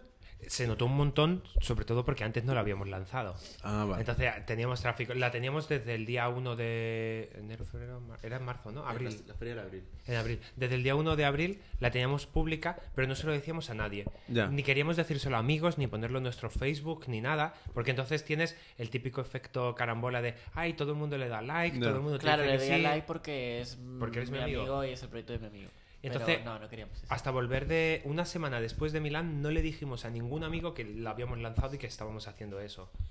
Y en Milán conseguimos bastantes visitas. Estamos en torno a las 20, 30 visitantes únicos al día, que, vale, es una mierda de visitas y tal, pero son, No, pero son un 2000% más de lo que teníamos, que eran cero. No, claro. Y, y- no, hombre, yo, yo creo que, que poco a poco, o sea, es- estas son cosas que yo creo que al final lo que cuenta es vuestra, vuestra propio, vuestro, vuestro esfuerzo. o sea, es cu- mm, Por ejemplo, yo en, en- en el canal de Yocoso eh, hay, hay, hay gente muy joven que, que quiere estudiar diseño de moda y lamentablemente todo el mundo tiene la, la idea de diseño de moda de que es voy a ir a hacer cuatro garabatos y luego champán en la pasarela. ¿sabes? Entonces, eh, yo he hecho algunos vídeos de consejos para, para estudiantes y, y un poco o sea, hablo en contra de ese mito. Y, y no sé, ¿sabes? yo creo que eh, al final mm, me he perdido con lo que, lo que iba a decir. Em, joder, me he perdido, tío. Los estudiantes. los- Sí, estamos hablando un poco de los estudiantes y de, y de cómo La, promocionar. la página web, el Sí, esfuerzo. del esfuerzo que tienes, que nosotros nos hemos esforzado y que hemos conseguido al final el 20 visitas. Ah, pero- sí. Entonces, ¿sabes? Le- les digo que no es que sea imposible, ¿sabes? no es imposible llegar a un nivel muy alto, pero tienes que trabajar más que nadie. ¿Sabes? Tienes que realmente mm, sudar la gota gorda más eh, grande y más gorda y más frecuente que, que el de al lado. Porque Y, es, y eso es indirect- indirectamente proporcional al dinero que tengas. Vas a sudar más cuanto menos dinero tengas. Si, no- Sí. si tienes idea, pero tienes pasta, todo es súper sencillo. ahí le has dado. Ahí le has- es que... eh, Pero porque no necesitas esforzarte tanto. No, porque el dinero lo hace todo lo demás por por ti. eso. Es que hay y, muchos- y tienes amigos de Pero padres no que lo son súper tienes- ricos. Pero, que- pero ¿sabes lo que, lo, que, lo que a mí me flipa, que me hubiera encantado tener a mí? Un Kickstarter. Un, un, un proyecto como Ideas Republic. Porque claro, si, si yo cuando estaba estudiando, desde el, el primer día que pisé la escuela, sabía que podía ir proponiendo diseño suelto a Kickstarter, a Ideas Republic, pues cojones, hubiera estado guay. Imagínate que uno de esos va y da un pelotazo. O imagínate que hasta el último año no consigues. Pero de todo eso vas aprendiendo. Porque es el feedback también de, de- de ese público que te va diciendo, oye, que, que vas bien, que no me gustan los colores, que esto no, esto sí, esto no. Entonces, eh, es que me, me- me- me parece o sea, eh, admirable montar cosas que, que realmente den esta oportunidad. Entonces, ahora, volviendo a Ideas Republic, ¿qué es eh, un poco... ¿Habéis tenido alguna venta? En- Sí. Sí, sí.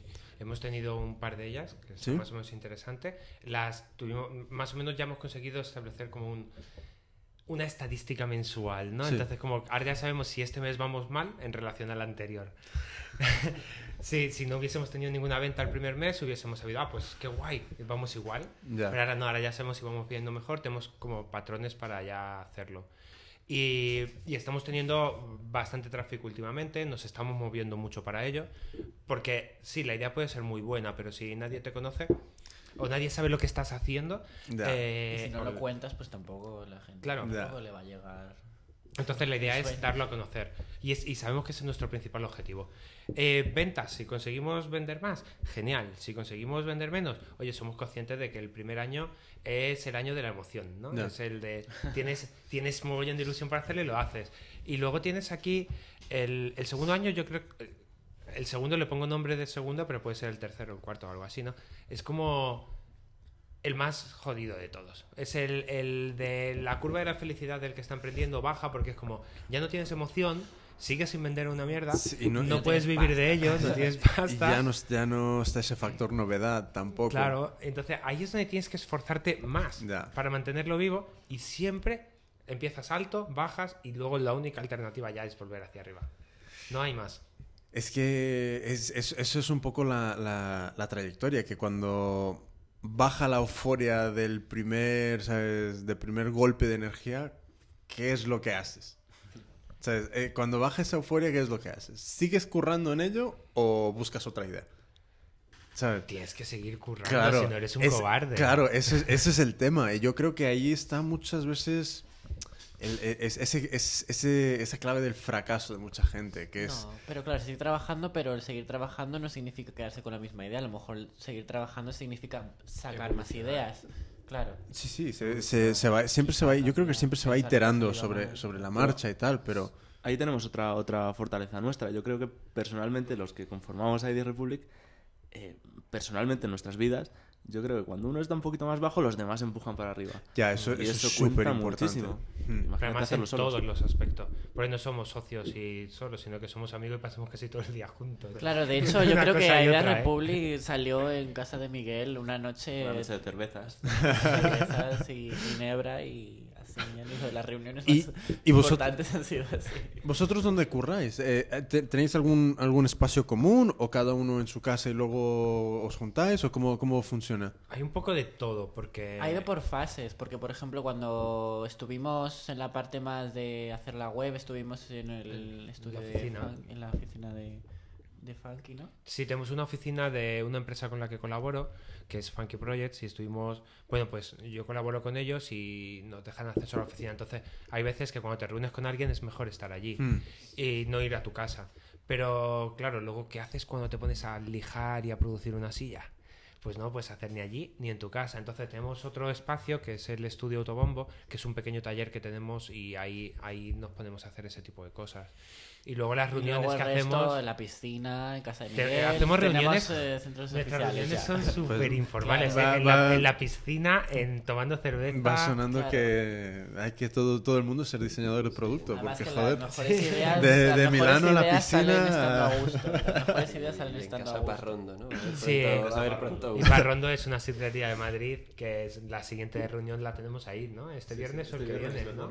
Me toca organizarla a mí. Yo Tenemos, que concretar las fechas. Como es el último socio en entrar, tiene que pagar. Sí, es que tenemos una tradición para, como, bueno, os hemos dicho antes que contratamos socios y tal. La palabra contratar es como simbólica, ¿vale? Porque aquí no hay un duro para nadie. contratar suena que guay, una podemos nómina y tal. Que va, aquí solo puedes poner trabajar y sin... Pero es, el- yo creo que una de las cosas más difíciles es encontrar ese, ese equipo que, que, que, trabaje en la misma dirección. ¿Sabes? Yo creo que de, de- lo que yo he visto es, es muy complicado encontrar que personas ya más o menos con un camino decidan todas querer al mismo tiempo llevar adelante una idea. Y, pero al final yo creo, yo, aunque yo real, ¿sabes? No, realmente no, no tengo un equipo, es lo que marca la diferencia. O sea, eh, porque lo, lo que decías tú de, de cuando alguien está de bajón, ahí están los demás para, para animar. Y es súper importante. O sea, es muy importante el equipo. O sea, yo creo que muchas, muchas veces se, no se tiene en cuenta por... Yo creo que al principio muchos diseñadores somos un poco egoístas en el sentido de yo lo mío y lo mío y lo mío y se- no, no vaya a ser que alguien se lleve un poco de, de nombre a mi costilla, pero... Sí, hombre, hay, hay quien puede funcionar así. Yo creo que o sea, hay gente que es muy buena, tiene las ideas muy claras y, y funciona él solo.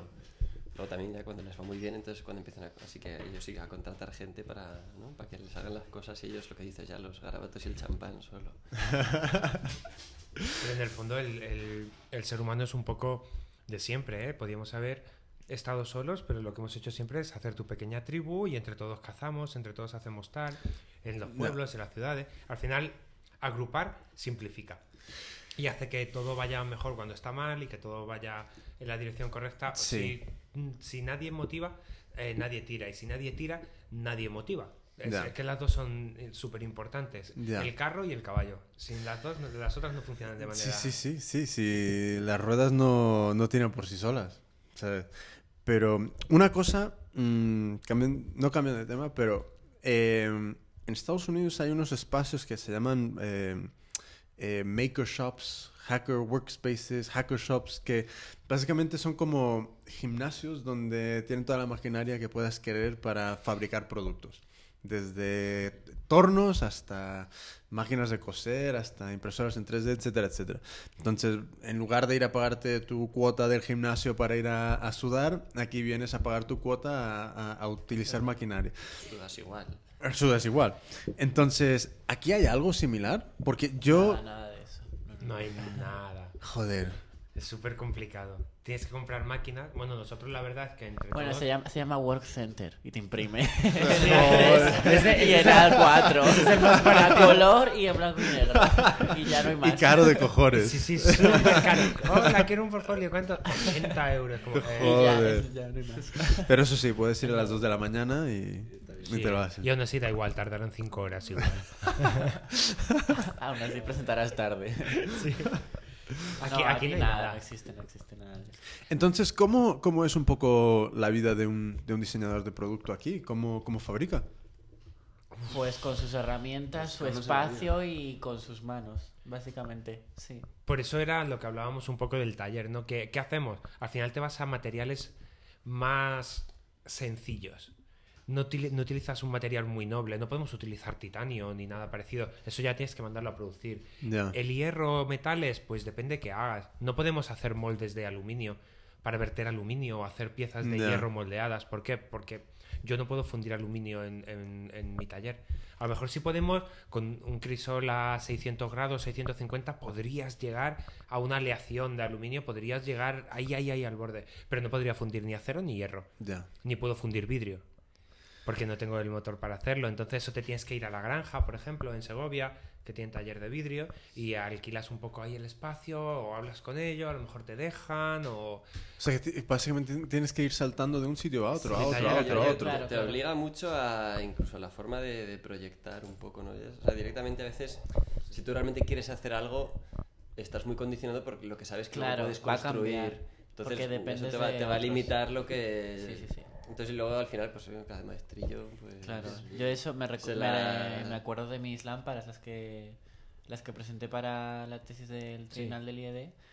Eh, hice unas lámparas de cerámica y iban a ser blancas y con la ceramista al final me quedaron rosas. que bueno, dependió por eso, un poco de dónde, con quién lo haga. Que Ya. bueno, al final me quedé genial porque quedé muy contento porque me gustó incluso más, pero bueno, es como dependes mucho de dónde hagas las cosas. Y, y las, las escuelas de... A ver, yo la única escuela que, que sé que tiene algo de, de diseño industrial del producto es, creo que la Nebrija, creo. Hay- Entonces, hay, hay más en Madrid, en- muchas. entonces, ¿no hay alguna escuela que... Por ejemplo, es que... ¿Cómo, ¿Cómo es el tema de las escuelas aquí con, con, con sus talleres o, o qué es lo, lo que disponen Tiene- de tiene lo que no... taller. Sí, pero, Pero- partimos de una, de una cosa un poco extraña. Y es que en España yo creo que es el único país, no sé si había otro en Europa, no sé, pero digamos el único país del mundo civilizado en el que los estudios de diseño no han estado regulados Ya, hasta. O sea, estaban, eran un limbo que había, alguna- había alguna escuela privada, como podía ser el IED, de donde venimos nosotros, estaban las escuelas estatales, bueno, que siguen estando, escuela Las 10, ATE, escuela 12, mm, pero que son un limbo, no es un FP, no es una carrera, es, es una escuela de artes. Si Y ser ahora- diseñador está como no reglado, no eres nada.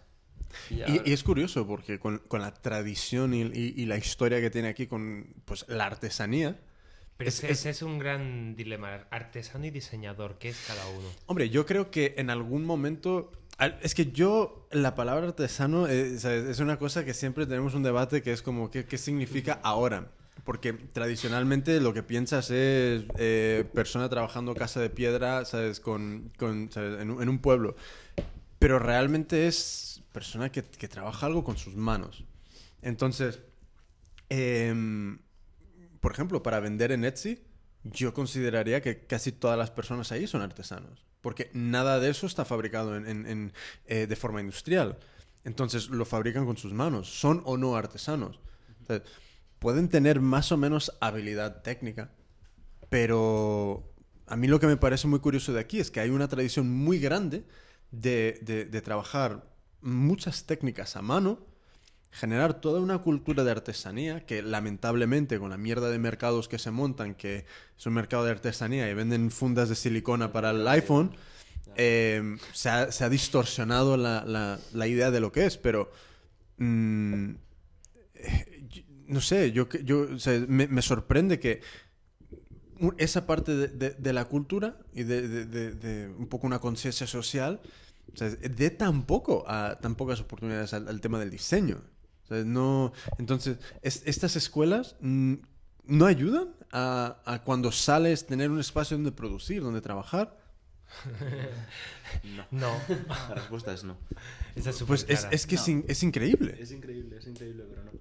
Porque, no sé, es como, es, sería su, su, su, su mayor caché. La mayor publicidad sería esa. Es Claro. Exactamente, dar a conocer unos nombres que han salido de esa escuela Claro. que tienen una producción Es, espectacular. de- es el modelo de negocio de todas las escuelas de buenas de moda, que es, mira quién ha venido aquí, quién ha estado aquí y ahora dónde están. Entonces tú danos tu- tu- tus 15 mil dólares al año y, y te enseñamos.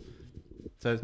Pero es que no... no En Europa sí que pasa así, en Eindhoven, Claro. en Milán y en algunas parecidas sí que tienen, pero porque tiene una traducción, una tradición muy de artesanía y diseño son lo mismo, pero es que aquí en España artesanía es eh, hacer bolsos de cuero, botijos Claro. y, cerámica de Talavera.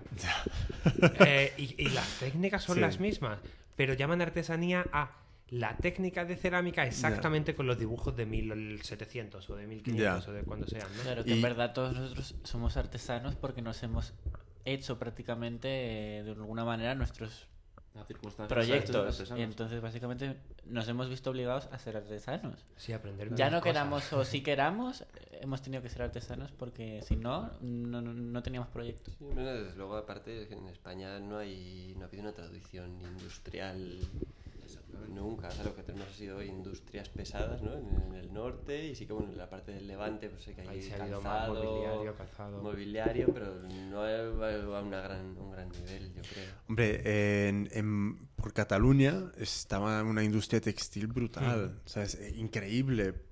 Pero Existe claro, El Centro de Innovación Textil de España está allí, Sí, en pero- Lleida o algo así. pero ¿qué pasa? Que pues con... el- Joder, en cuanto empiezas a permitir que cualquiera pueda importar producto terminado de China en masa, pues destruye, ¿sabes? Y, y, y eso, todas esas industrias se están quedando en, en nada.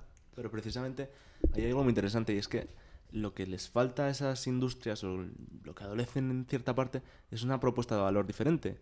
Y, y ahí es donde puede entrar el diseño. Estamos viendo que hay muchas industrias, se comentaba el otro día en la reunión, que, que están de capa caída y que ahora sí que aceptan eh, pedidos, digamos, más limitados, series más pequeñas. Ya no te obligan a comprar un millón de unidades. Ya. Y, y eso es muy interesante, es una posibilidad para, para todos los industriales y O para incluso- todos los diseñadores. se han abierto a... Antes tú ibas y decías, oye, se me ha ocurrido una cosa que podríais hacer. Y te decían, no, no, perdona, es que yo tengo todas mis máquinas ocupadas. Ni siquiera que tú quisieras producir. Ahora están abiertos a que le digas, oye, no tienes ni un duro, tienes toda tu fábrica parada. Tu alternativa es o te reinventas o, o dentro de medio año viene un banco y te quita todo y te embarga las máquinas y listo. Ese es el problema, que cu- cuando, cuando es el momento más adecuado para reinventarse. Porque en, genera- en general nunca llegan a él. Ese es el problema. En general todos lo que hacen es esperan a hundirse y cierran. Ahora ya nos podemos hundir, nos han rescatado, nos han tirado ya todos somos millonarios. Guau, un montón, ¿no lo habéis notado? La, la Eh, inyección ha- de has- pasta que nos han dado. Mira, pues nosotros aquí estamos comiendo eh, pata negra. eh, Yo he venido en taxi. Hoy no he cogido el metro, he venido en taxi. Me volveré en bus. Eso, eso sí, tiene que pero ser una camiseta. El rescate me ha permitido venir en hoy me taxi. vine- Muy buena, ¿eh? Muy bien.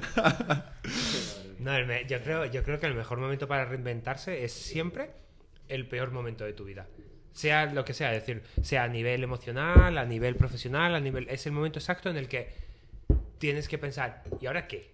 ¿Qué Em, puedo hacer? Para vosotros, entonces, ¿qué es el- el- los materiales ideales para que alguien os, os presente eh, una, una- alguna propuesta? Mm, Bueno, en ese sentido no tenemos. Es que depende de la No, propuesta, no, claro, no vemos el material perfecto, vemos el proyecto en general perfecto.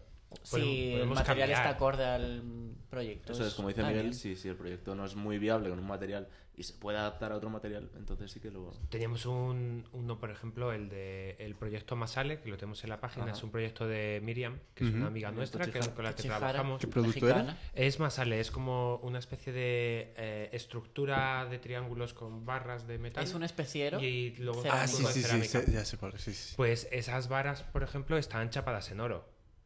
Entonces, Ya. hay un momento en el que tenemos que evaluar a la hora de producirlo.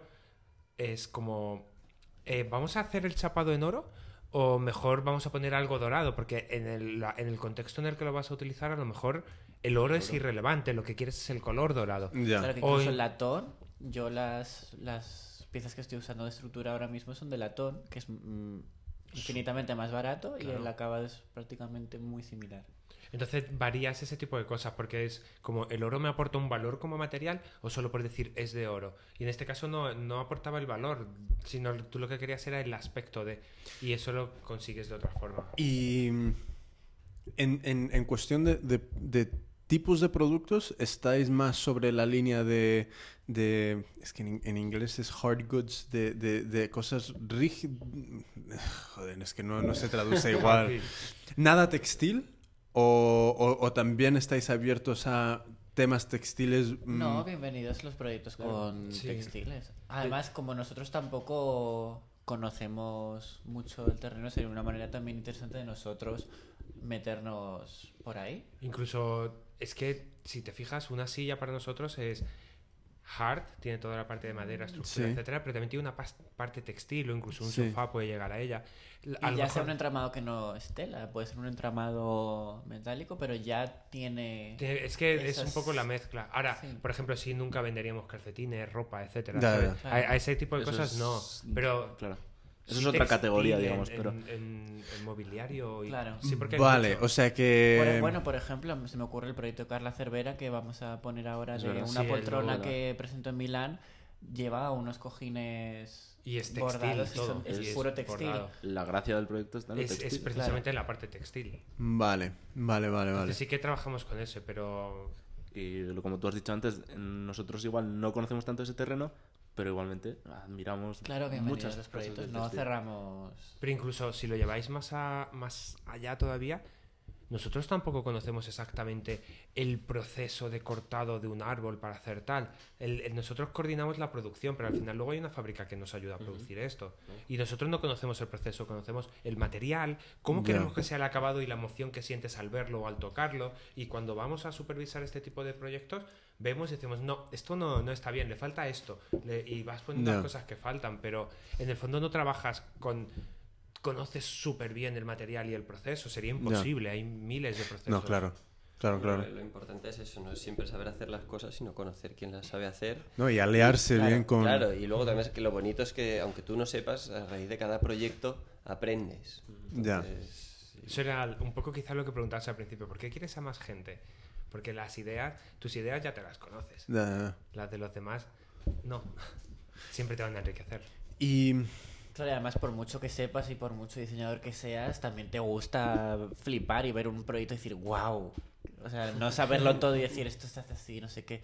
Decir, Dios mío, cómo está hecho eso y. ¿Cómo ha llegado aquí? está, ¿Cómo, claro. cómo ha pensado esto? Cuando dejes de hacer eso ya, Ese, ese conocer la historia. retírate que porque te aburrirás Jimmy. un montón. No, sí, claro, pero el día que dejes de, de emocionarte con, Claro. con el diseño, Mira, yo hace- has eso. acabado. Hace, pf, hace meses vi un, uno de estos micro documentales que hacen sobre algún proceso de fabricación y este, este era un, un proceso de, de uno de los últimos tíos que queda que aún pinta, rot- que hace rótulos a mano. Entonces, visto, creo. que, que trabaja cristal y todo. Brutal. ¿Sabes? Me- me- m- lo- creo que lo vi como tres o cuatro veces y las tres o cuatro veces con la boca abierta, como flipando y diciendo cómo sería de, de- de- de molón ¿sabes? estar ahí una semana, ¿sabes? Y, y- y- y, ¿sabes? cagarlo, pero estar ahí y, y- y trabajar con ese tío. Entonces, ¿qué pasa? Que mm, a mí eso me parece muy interesante como para introducir a un público a lo que es una persona, porque combinan en, en este tipo de micro documental, que no sé si era cuarto de hora, 20 minutos, cosas así, un poco de la personalidad de esta persona, un poco de su historia, historia del, del producto, historia de la técnica, y, y luego llevan a la persona a través de todo un proceso que realmente te sientes que has estado en el taller. ¿Sabes? Y a mí me encantaría ver eso con, con, con vuestro, toda, toda la gente que, que va a diseñar y que está diseñando para vosotros, conocerles. ¿sabes? No sé si puede ser incluso una idea, ¿no? Sí, sí, sí, mostrar de hecho. a la gente que está detrás de, de cada proyecto. Sí. De hecho, ir generando ese contenido poco a poco en vídeos o en microvídeos de 10 Sí. minutos o así, nos da para generar contenido que permita generar tráfico, Claro. gente interesada. Luego también, aparte de eso, que puede ser una idea a desarrollar a partir de ahora, también que conste que todo diseñador que participe en Idea Republic luego va a tener su, su espacio en Idea Republic donde Un poco, va a estar su perfil Sí, un poco como, como Behance, lo que hace Behance, que es bas- como Sí. el portfolio este donde ves el trabajo. Pues igualmente no tan, tan Behance, pero. Un, un algo donde puedas igualmente saltar de ahí a su web y volver a, Ideas Republic y, y- y un poco entrar en un ecosistema donde vas, vas conociendo a la persona. Eso estaría muy chulo. De hecho, esa es la parte humana de todo, ¿no? Sí. Es como, sabes que si compras algo ayudas a una persona de verdad, que en medio es- tienes a alguien que se ha encargado de gestionar una producción, pero la escala es pequeña y humana. Y yo os animo igualmente, o si puede interesar algún video podcast, un podcast donde hay- vosotros tenéis estas conversaciones con, con, con, con, con estos diseñadores y, y entréis en, en- en temas que solo vosotros vais a conocer, ¿sabes? Porque yo me lo escucharía. Entonces, yo me lo escucho. Porque yo. to- Y yo lo escucharía. Sí, ca- cada vez que, que, por ejemplo, ¿cuántos diseñadores conocéis? Unos cuantos, ¿eh? ¿Creéis que sería interesante? que ¿Habéis tenido charlas interesantes con ellos? Sí. Sí. Entonces, ¿por qué no grabarlas? Y, y que todo el mundo se entere. Y que igualmente, ¿sabes? Odio la palabra, pero puede ser algo viral. Entonces, nunca sabes. Nunca Ya, sabes. puedes generar la emoción necesaria para que una persona se meta diseñador y sea la siguiente Porque- gran persona que cambie el mundo. Además, te digo una cosa. En, en este podcast, a mí, o me quieres escuchar o no me, o no me aguantas. ¿Por qué? Porque, mira, cuando, cuando haces un, un rollo de cuatro minutos, puedes mantener ahí el estilo y el porte y tal, y hablar muy, muy elegantemente, y, y- y si te lo ocurras, quedar, ¿sabes? Como un señor o una señora, ¿sabes? De puta madre. Pero, a cabo de, ya llevamos una hora y veinte, ahí salen los colores. ¿Sabes? Entonces, yo creo que, que siempre hay público para todo. Y si vas conociendo a la- las personas detrás, ¿sabes? y por ejemplo, lo que estamos haciendo aquí es una pequeña gota de, de lo, que es, de lo que es cada uno de vosotros. Pero Además, de verdad. ¿eh? Claro, es una, una gota, ¿sabes? Una gota de, de nada. Entonces, ¿qué pasa? Imagínate un, un podcast donde cada semana, eh, ¿sabes? Puedo escucharte a ti eh, o, o- a todos juntos mm, con una entrevista con un diseñador o, o- o entre vosotros, hablando de, de- de lo que sea. A mí me molaría mucho.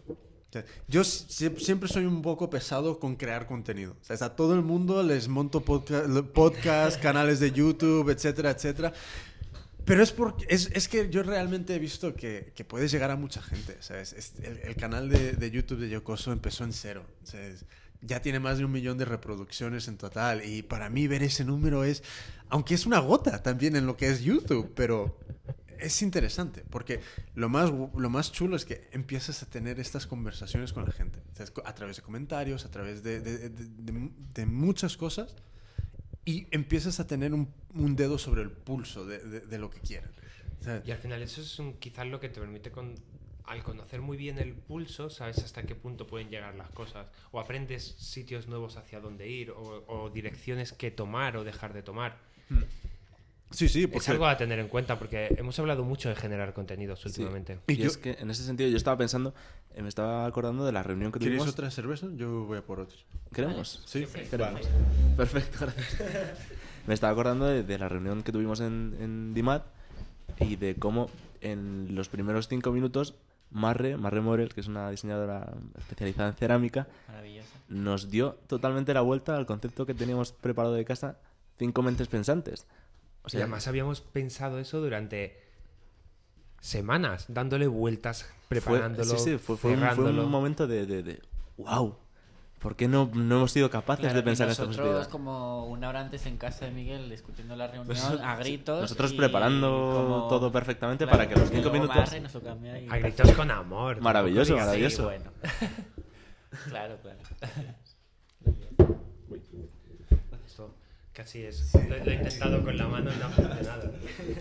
Pero eh, yo es que yo, yo creo tanto en eso, o sea, este, creo un montón en, en que porque una cosa es el texto, ¿sabes? Y, y, y yo lo veo ¿sabes? siempre, siempre, siempre con, con toda esta gente que sigue hecho por mí, que es, venden ya sea en Etsy, ya sea en Artesanio, ya sea en, en cualquier web, incluso...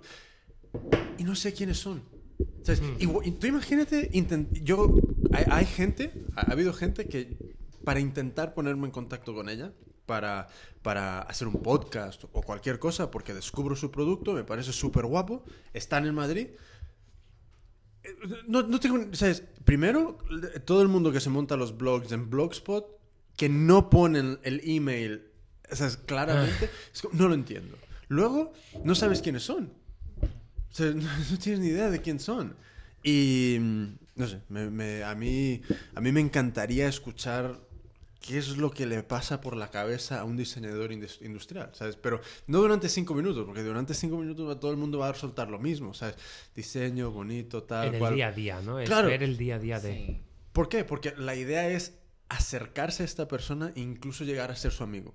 Aunque no le conozcas, aunque no, nunca te hayas tomado una caña con él. Sí, sí, Yo creo que es un poco de vergüenza, ¿no? Al principio, decías lo de la biografía siempre en tercera persona y tal. Yo creo que, de hecho, en, en mi portfolio tengo la biografía en tercera persona. O sea, como un poco de, de Yo yo pudor. también, y te da como palo, ¿eh? Pero bueno, yo creo que sí que yo creo que nos estamos dando cuenta un poco eh, la importancia esa de generar el contenido y sobre todo documentar lo que haces. ¿no? Sí. Y de hecho, bueno, un poco también es la idea de lo del día 29, que al fin y al cabo es darnos a conocer, pero primero conocernos, porque Ya. el otro día, bueno, estuvimos reunidos un montón de, de diseñadores, estudios que no nos conocíamos entre nosotros. Es Ya. decir, a ver, Muchos tampoco entre- somos tantos. Entre, entre varios sí, pero otro grupo no. Y eso no a otros. Era como todos conocían a alguien, pero no todos a todos. Y a lo mejor sí de oídas, pero luego no sabías quién era quién. Yo le preguntaba a Sandra, ¿pero quiénes son los de empieza? ¿El chico ese? ese? Claro, entonces Claro, y, luego y- es como y- relacionar cada persona con su estudio.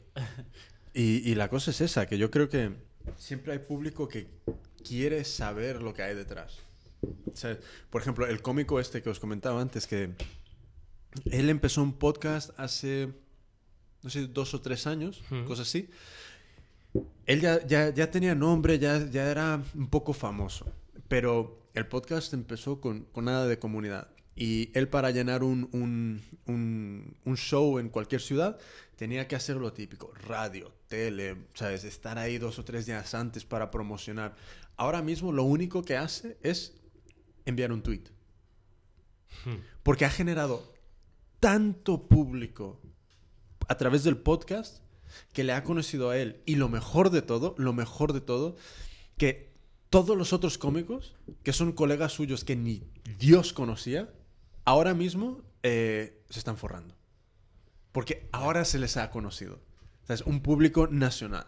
Les ha conocido y, y van a todos sus shows y todo a raíz de, de- de- de charlas tontas que tienen. ¿Sabes? Las charlas nunca son tontas, porque fíjate lo que ha conseguido.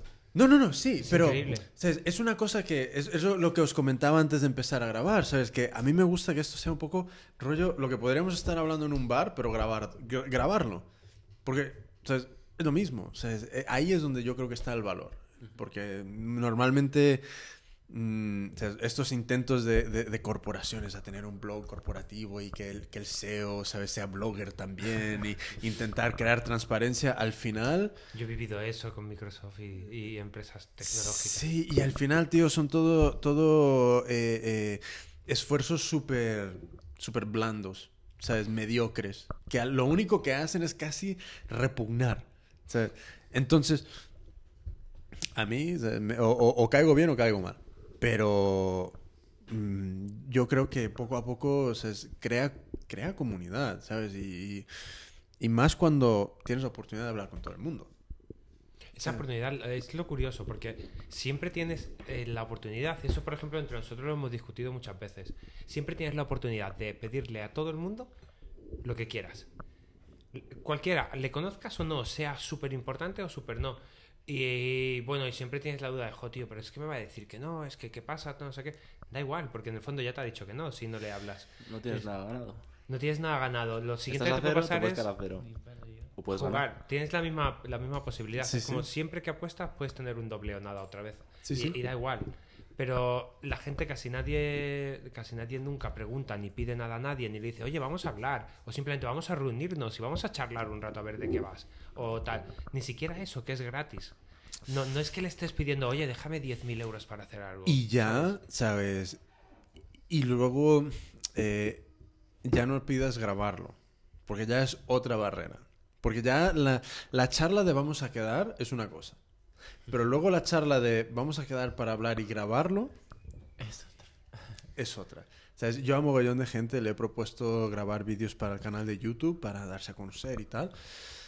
Uf, es complicado, ¿eh? Por la vergüenza. Yo creo que Sí, es más tío. vergüenza que... que- Pero, Qué falta de... pero eso que dices tú, ¿qué tienes que perder? ¿Que te conozcan? Pero ¿y si lo ve mi abuela? O algo, yo qué sé. No sé es que no sé ¿Sabes? qué pensar, ¿sabes? Ahí tienes la, la cámara oculta ahí ¿no? dentro del bolso siempre. Eso, eso es ilegal o algo, ¿no? Ah, bueno. Para nosotros seguro que sí. Si lo hace rato, no. Em, entonces, con, con- con- con el tema de, de vender producto, ¿qué, qué- qué- qué es, qué es un poco lo que os gustaría ver? ¿Qué es lo que, lo que os molaría ver a corto plazo como, como a dónde os gustaría En Idea llegar? Republic te Sí, sí, sí, sí. Bueno, gente, público, o sea, que se interesen. Crear, crear un espacio. Preguntas, Vida. prácticamente preguntas, gente que pregunte, ¿y esto qué? ¿Y cómo hago esto? Y, sí, ver el mail con un montón de gente que quiere... Claro, quizás es crear Más eso comunidad. ahora, que es más preguntas en plan que denotará que se han enterado y que están interesados. Claro, es, es Es eso definir nuestro mismo. posicionamiento un poco y que la gente acuda porque realmente ve que hay algo de valor allí. Y, y- y de esa manera, pues, crear comunidad. Como Y, en el fondo son tanto diseñadores como público. Es como nosotros somos conscientes de que a- de aquí no nos vamos a hacer ricos. Somos, a- vamos a ayudar a producir algo Nunca que se nos sabe. gusta hacer. No se sabe, a lo mejor dentro de 10 Mira, años. mira el- mira, el- los de Kickstarter. mira, Mira. pero a lo mejor dentro de 10 años tienes la supermarca y estás vendiendo y tal, pero lo que sí sabemos es que es más divertido, más guay trabajar en algo que te gusta, que ganes poco, que ganar una pasta que te cagas y no tener tiempo para gastarla. Sí, sí, sí, sí. Eso, eso es, yo creo que es mucho más importante. Sí, e- es, o sea, yo prefiero malvivir haciendo lo que, lo que me gusta que no o sea, seguir trabajando donde estaba diseñando y quedándome casi frito todas las tardes. Eh, Es- eso, es- eso sí es- que es mal vivir. sí, sí. Experiencias tenemos para eso un rato, ¿eh? Sí, yo, yo he dejado mi trabajo hace dos meses y medio, tres. Yo hace cuatro o cinco años. Pero, Y es como. y entonces, ¿qué, qué se os ocurre? ¿Sabes? Ideas calientes de, de, de- de generar ese, ese tipo de, de acercamiento con los diseñadores. eh, probablemente hagamos algo de ese estilo. Sobre todo la- lo que nos has comentado de hacer microvídeos de los diseñadores que trabajan con nosotros directamente. Eso es segurísimo. Teníamos pensado hacerlo simplemente en texto, pero la verdad es que un microvídeo del proceso y de todo es. Yo te soy sincero, yo no leo nada. Yo leí vuestra web porque no había vídeos. ¿Sabes? Pero de todas formas hay poco texto. Solo Sí, en- sí, en sí, también páginas. por eso. A lo Pero... mejor deberíamos el manifiesto hacernos un vídeo. sería interesante. Joder, tío, mira, yo... yo, Joder, es yo- que nuestros vídeos de manifiesto serían muy duros, ¿eh? Pero Pues molaría. interesante. Así ya nos presentamos un poco nosotros. nos O sea, em, a mí me molaría verlo, ¿sabes? Porque yo creo que eso también le da vidilla y marca una diferencia. Lo que pasa es que Porque- nosotros con el vídeo, cuando nos fuimos a Milán, íbamos a grabar cosas interesantes de diseño. Acabamos verdad, grabándonos. intentamos, Solo, lo solo, intentamos. solo sacábamos la cámara cuando nos íbamos de fiesta. Ah, es que es el, pro- el problema, tío, es que si no va alguien que no le interese y que solo tenga que grabar, porque, ¿sabes qué pasa? Que al final a mí me ha pasado que te vas entusiasmando con lo que vas viendo y se te olvida. Y pasas es el, de es el problema de la empresa amigos. Que somos amigos Claro. todos, claro. Claro. Nos liamos. Pero, pero, no sé, yo animo a todo el mundo que esté escuchando esto, que vaya a, a Ideas Republic y, y que descubra la web, que, o- que se la lea. Eh, ah, yo tengo un- una pregunta. ¿Por- ¿Solo en inglés? Queríamos. Eh, eh, como la web nació un poco eh, a expensas de, de la feria de, de Milán, o sea, lo que queríamos era lanzarla en ese Vale, momento, pues vale, estaba- vale, vale. Fue lo que nos. Y queremos que la gente aprenda inglés. No, no lo, que, lo que queremos básicamente es que somos conscientes de que el inglés es el idioma internacional, aunque no sea el más hablado y todo esto, Mm. pero es que no queremos estar focalizados en un único mercado, no queremos ser Europa ni España ni tal. Es como, que me da igual si vives en Shanghai y me envías un producto desde allí y desde ahí lo cogemos y hablamos y luego lo producimos en México y tal, Mm. pero no jugamos al tema de la globalización de producimos allí porque es más barato y hacemos aquí, sino que trabajamos con artesanos que hacen las cosas bien en distintos lugares, o aquí o allí o donde sea, con diseñadores de cualquier lugar, porque entendemos que en el fondo estamos en un, en un único sitio y nos supone un montonazo de coste tanto para nosotros económico como para a nivel de gestión el manejar eso en X idiomas. Ya. Entonces decidimos hacerlo en inglés simplemente por comodidad. Vale. Vale, o sea que quien quiera ir, que se apañe. Básicamente. Es muy fácil, hay poco texto, hay muchas fotos. Sí, sí, sí. No, y, y yo creo que, que también, ¿sabes? No es imposible ¿sabes? pillar el, el de, qué, de qué va. Tenemos, además, el lenguaje que hemos utilizado en la web es súper sencillo, el lenguaje muy corto, Hmm. frases muy directas, Sí. súper personales. Hablamos siempre de emociones y es como. Decimos cosas en plan, ya sabes, ¿no? Es Sí. como, yo, yo también lo he hecho y sabemos todo que eso es una mierda. Y Ya, que ya. no, lo que. Y son frases súper sencillas y directas todas. ¿Y estáis teniendo... eh, ¿Os están enviando ideas? Sí, ¿Sí? nos envían correos, tenemos a. ¿Alguna cosilla que podáis contar ahora de, de al- de Bueno, alguna alguna idea? en- alguna chica de alguna escuela, ¿no? Interesada. Sí, Sobre todo estudiantes, muchos estudiantes. Claro, Sí. Muchos estudiantes estudiantes. que acaban. Sí, que están Claro. Y tienen productos muy interesantes. Algunos son súper conceptuales, que están rozando la frontera del arte y no sabes muy bien dónde encaja esto en un producto. Pero qué interesante. Pero que pero son, Esos que los manden a sergio arroba y son, y son, son muy muy buenos. Pero son cosas que no podríamos a lo mejor producir porque no, no podríamos vender eso a nadie. No es un producto, casi es, Es, es es un arte. concepto. Es, un- Es, es arte casi. idea. Pero bueno, todo lo que a lo mejor no podamos meter en la línea de venta o de producción, también ahora con el blog que vamos Sí. a poner en marcha a tope, cualquier proyecto que aunque no podamos producir o algo, sí que nos interesa Sí. que la gente lo vea. En el blog Y vamos si a nos hacer gusta un- todo lo que nos guste, lo vamos a a publicar. producir, sí. Seguimos siendo consumidores, nosotros también. Claro. Sí, sí, no, es decir, solo publicamos cosas que- de las que nos enamoramos y con diríamos, hostia, qué guay esto. Claro, y Ya. a saber cómo evoluciona el blog, acabaremos publicando, a lo mejor sale por ahí algún vídeo de Milán, estar atentos. No, eso- yo creo que, en serio, ahora, ahora diciéndolo en serio, yo creo que eso sí que deberíamos hacerlo. Un vídeo como. Aunque el vídeo que tenemos es un poco de, de verdad, ¿habéis hecho esto en Milán? Es, es una parte, Sí. fue muy importante esa parte, pero. eh, que puede ser muy divertido de enseñarlo. Mira, yo, yo os recomiendo un libro que lo, lo escribió un, un- un tío que se llama Tony Shea, que es un libro sobre la empresa Zappos. Que es Zappos. Sí, Zappos. Sí, pues lo, lo más molón de este libro es realmente em, habla sobre la cultura que han creado para la empresa, que es mucho más importante que, que todo lo demás, porque realmente es lo que le empieza a dar sentido y lo que reúne al equipo alrededor de una, de una, de una meta. Entonces, dentro de esta cultura, eh, básicamente Zappos vende zapatos. O sea, eso es lo que vende. Sí. Es una de las primeras, em- creo que es una de las primeras empresas de calzado, si no la primera, en vender online, en romper la barrera de mil millones de dólares en ventas, que es brutal. Y todo esto con una atención al cliente que lo flipas.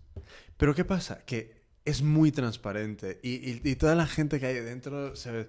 Entonces, sí, ese, a lo que vengo es, ese viaje a Milán, a mí me molaría verlo porque sois vosotros. Y eso es el equipo que hay detrás, ¿sabes? Yo creo que ya han pasado los tiempos de... Ocultar, ¿no? De- Sí, de, de vamos a contratar a George Clooney para que venda el café de mierda. Claro. ¿Sabes? Sino que ya es, mira, nosotros también bebemos, nos- nosotros también eh, eh, vamos de juerga igual que tú. O sea, no, no somos ni más ni menos. es- En el fondo es, es humanizar otra vez. Sí, sí, sí. Sí. Hombre, tampoco queremos cerrarnos a George, si nos está escuchando. que Hola, Puedes George. echarnos una Por mano, favor. George, please, please, help, George. SOS. Entonces... Mister eh, de cafeinato. Sí. Eh, eh, café de mierda era la competición. Eh, la competencia, la competición, la competencia. Tenemos un amigo que es italiano y cuando quiere decir sugerencia nos dice sugestión. Tengo una sugestión. Ah, mira, yo, a- a- cu- cuan- yo, mis padres son mexicanos, pero yo soy de, de mexicano igualmente todo lo de fuera, pero todo lo demás es americano mil por cien. Entonces, eh, yo cuando llegué a, a- a Barcelona, o sea, hablaba español, pero, ¿sabes? A- a- hablaba, pero no era, joder, tenía que pensar. Estaba pensando, siempre pensando en lo que quería decir, no tenía las palabras, no tenía el vocabulario ni nada. Y joder, ¿sabes? Cuesta, ¿eh? Cuesta llegar a un punto donde, vale, ya, ya te sientes cómodo, no tienes que pensar tanto, pero, pero sí, en- entiendo a tu amigo, entiendo que, se puede ser cuesta arriba a veces. Pero, no sé, que ¿alguna cosilla más que, se, que, que queráis reivin- re- reivindicar? Eh, yo, en serio, solo lo único que si pasáis a ver la, la web, genial. En breve tendremos el blog, probablemente antes del fin de semana, de este domingo ya lo tengamos terminado. Está hecho, ya mañana, publicado. Mañana por la noche, si vamos a tomar algo, podemos hacer la primera ¿Veis? entrada. Esa, es nuestra siguiente reunión. ¿Habéis visto cómo la hemos convocado, Claro. no? Si vamos a tomar algo, es nuestra No, convocatoria. pero Podemos reunión. es, hacer la primera entrada. es- es, eh, me, parecen reuniones muy... o sea, mejor que Y el estar... domingo vamos a la reunión de la piscina. Bueno, el domingo me voy yo. Bueno, tenemos, ya. tenemos mi piscina también. Ah, bueno, si queréis. varias piscinas. Es- eh, yo creo que me voy a ser diseñador de industrial de producto de Adoptamos. Estamos ante el nuevo socio de Ideas. pues sí eh porque piscina Milán suena bien Lo único que nos queda quizás un poco es eh, que nosotros, bueno, aquí estamos cuatro, pero que está Sandra también, Sí. que es súper importante para nosotros también. Y, y no ha podido venir por eso, porque estaba, estaba en el taller trabajando en unas cosas que hay que entregar. Y se ha quedado porque ha estado con poliuretano, lijando poliuretano un montón. Y está cuando ese polvo es como que te, te encuentras súper mal Ya. después. Pues yo os, os digo una cosa ¿sabes? con cualquier cosa que os pueda ayudar desde desde mover cosas hasta dejaros el equipo de grabación para hacer un podcast o muchos podcasts o lo que queráis solo pedir ¿sabes? porque yo Es yo mutua. ¿sabes? Porque yo no Igual- igual que porque yo lo que quiero es Mira, eh, eh, el inglés me parece cojonudo y yo soy el primer ¿sabes? pro, pro inglés, pero yo también veo que eh, hay mucha gente como vosotros, con mucho talento, mucho ánimo y muchas ganas que nadie les conoce. Entonces, creo que eso se puede remediar y, entre todos. Eh, echándonos más de una mano, se puede conseguir. Entonces, con cualquier cosa, sinceramente, pedir. Sin vergüenza, sin pelos en la lengua, pedir. No hace falta escribir un email con, joder, ¿cómo, me, cómo, cómo digo hola? Y luego pedir. O sea, es pedir directamente. El Hola, email ¿qué con... tal? Es que esto te eh, Sí. que mira que Sí, sí, sí, sí, sí, sí. Hola, eh, ¿qué tal? ¿Cómo te va? Coma. Mira, necesito... Y ya está, ¿sabes? Porque mm, eh, quiero que os vaya bien, porque me parece una idea muy chula y, y con cualquier cosa, ¿sabes? Podéis contar con, conmigo, con, hecho por mí, con el canal de Yocoso y, y, y- a ver si, si, si os echamos una mano con lo, con lo poquito que, tenemos. Sí, la República es tu casa. Y, y, a- y- y mi casa es vuestra casa. la amoblaremos un día. Pues tío, te- no sé, ¿sabes? Porque yo y mi mujer somos de, de comprar tan pocas cosas que... que- Nunca hemos dicho que las comprases. Ah, bueno, pues ya, ya... No, pero yo creo que tenemos que vo- volver a formar parte de, de un consumo inteligente, responsable y comprar cosas, vamos a decir, entre comillas, más caras, pero pocas cosas. Y que, ¿sabes lo que, lo que, me, lo que me raya? A- porque, por ejemplo, Hecho por mí es una asociación sin ánimo de lucro donde queremos impulsar el do it yourself. Este, este, este volver a ser creadores de algo. No, tienes que ser, no tiene que ser para, para vivir de ello. Si puede llegar a eso, cojonudo. Pero eh, tú cuando miras alrededor de tu casa, en general, eh, no tienes ni puta idea de quién ha hecho qué. Nada, cero. No hay ninguna conexión con Las- nada. Las cosas nuestras. Las que sabemos- nuestras que claro. te encuentras por casa. Ah, Claro, pero la mayoría y, y- y la media no tiene ni puta idea. O sea, no hay ninguna conexión. Antes, hace muchos años, tú veías un armario, un, un- un- un- un- un- un- un- un algo y decías, sé quién hizo eso. O, o eso viene de, de aquí. O, o sea, y a mí, o sea, si compras algo en Ideas Republic, como mínimo vas a saber de dónde viene. ¿Sabes? Y eso mola. Eso mola mucho, porque te- te- ¿sabes? empiezas a, a querer a los Y productos. hacemos unos paquetes tan Claro, bonitos. entonces como que la Idea Republic se preocupa de, de ¿En cómo serio? llegan las cosas. Cuando y lo abres, da gusto, casi te da gusto abrir un, da gusto abrir, abrir lo que te ha llegado de Idea Republic. Haced un pedido, aunque sea pequeño, y recibiréis cosas tan bonitas. Pues mira, estaba viendo los precios y no me pareció tan caro, ¿eh?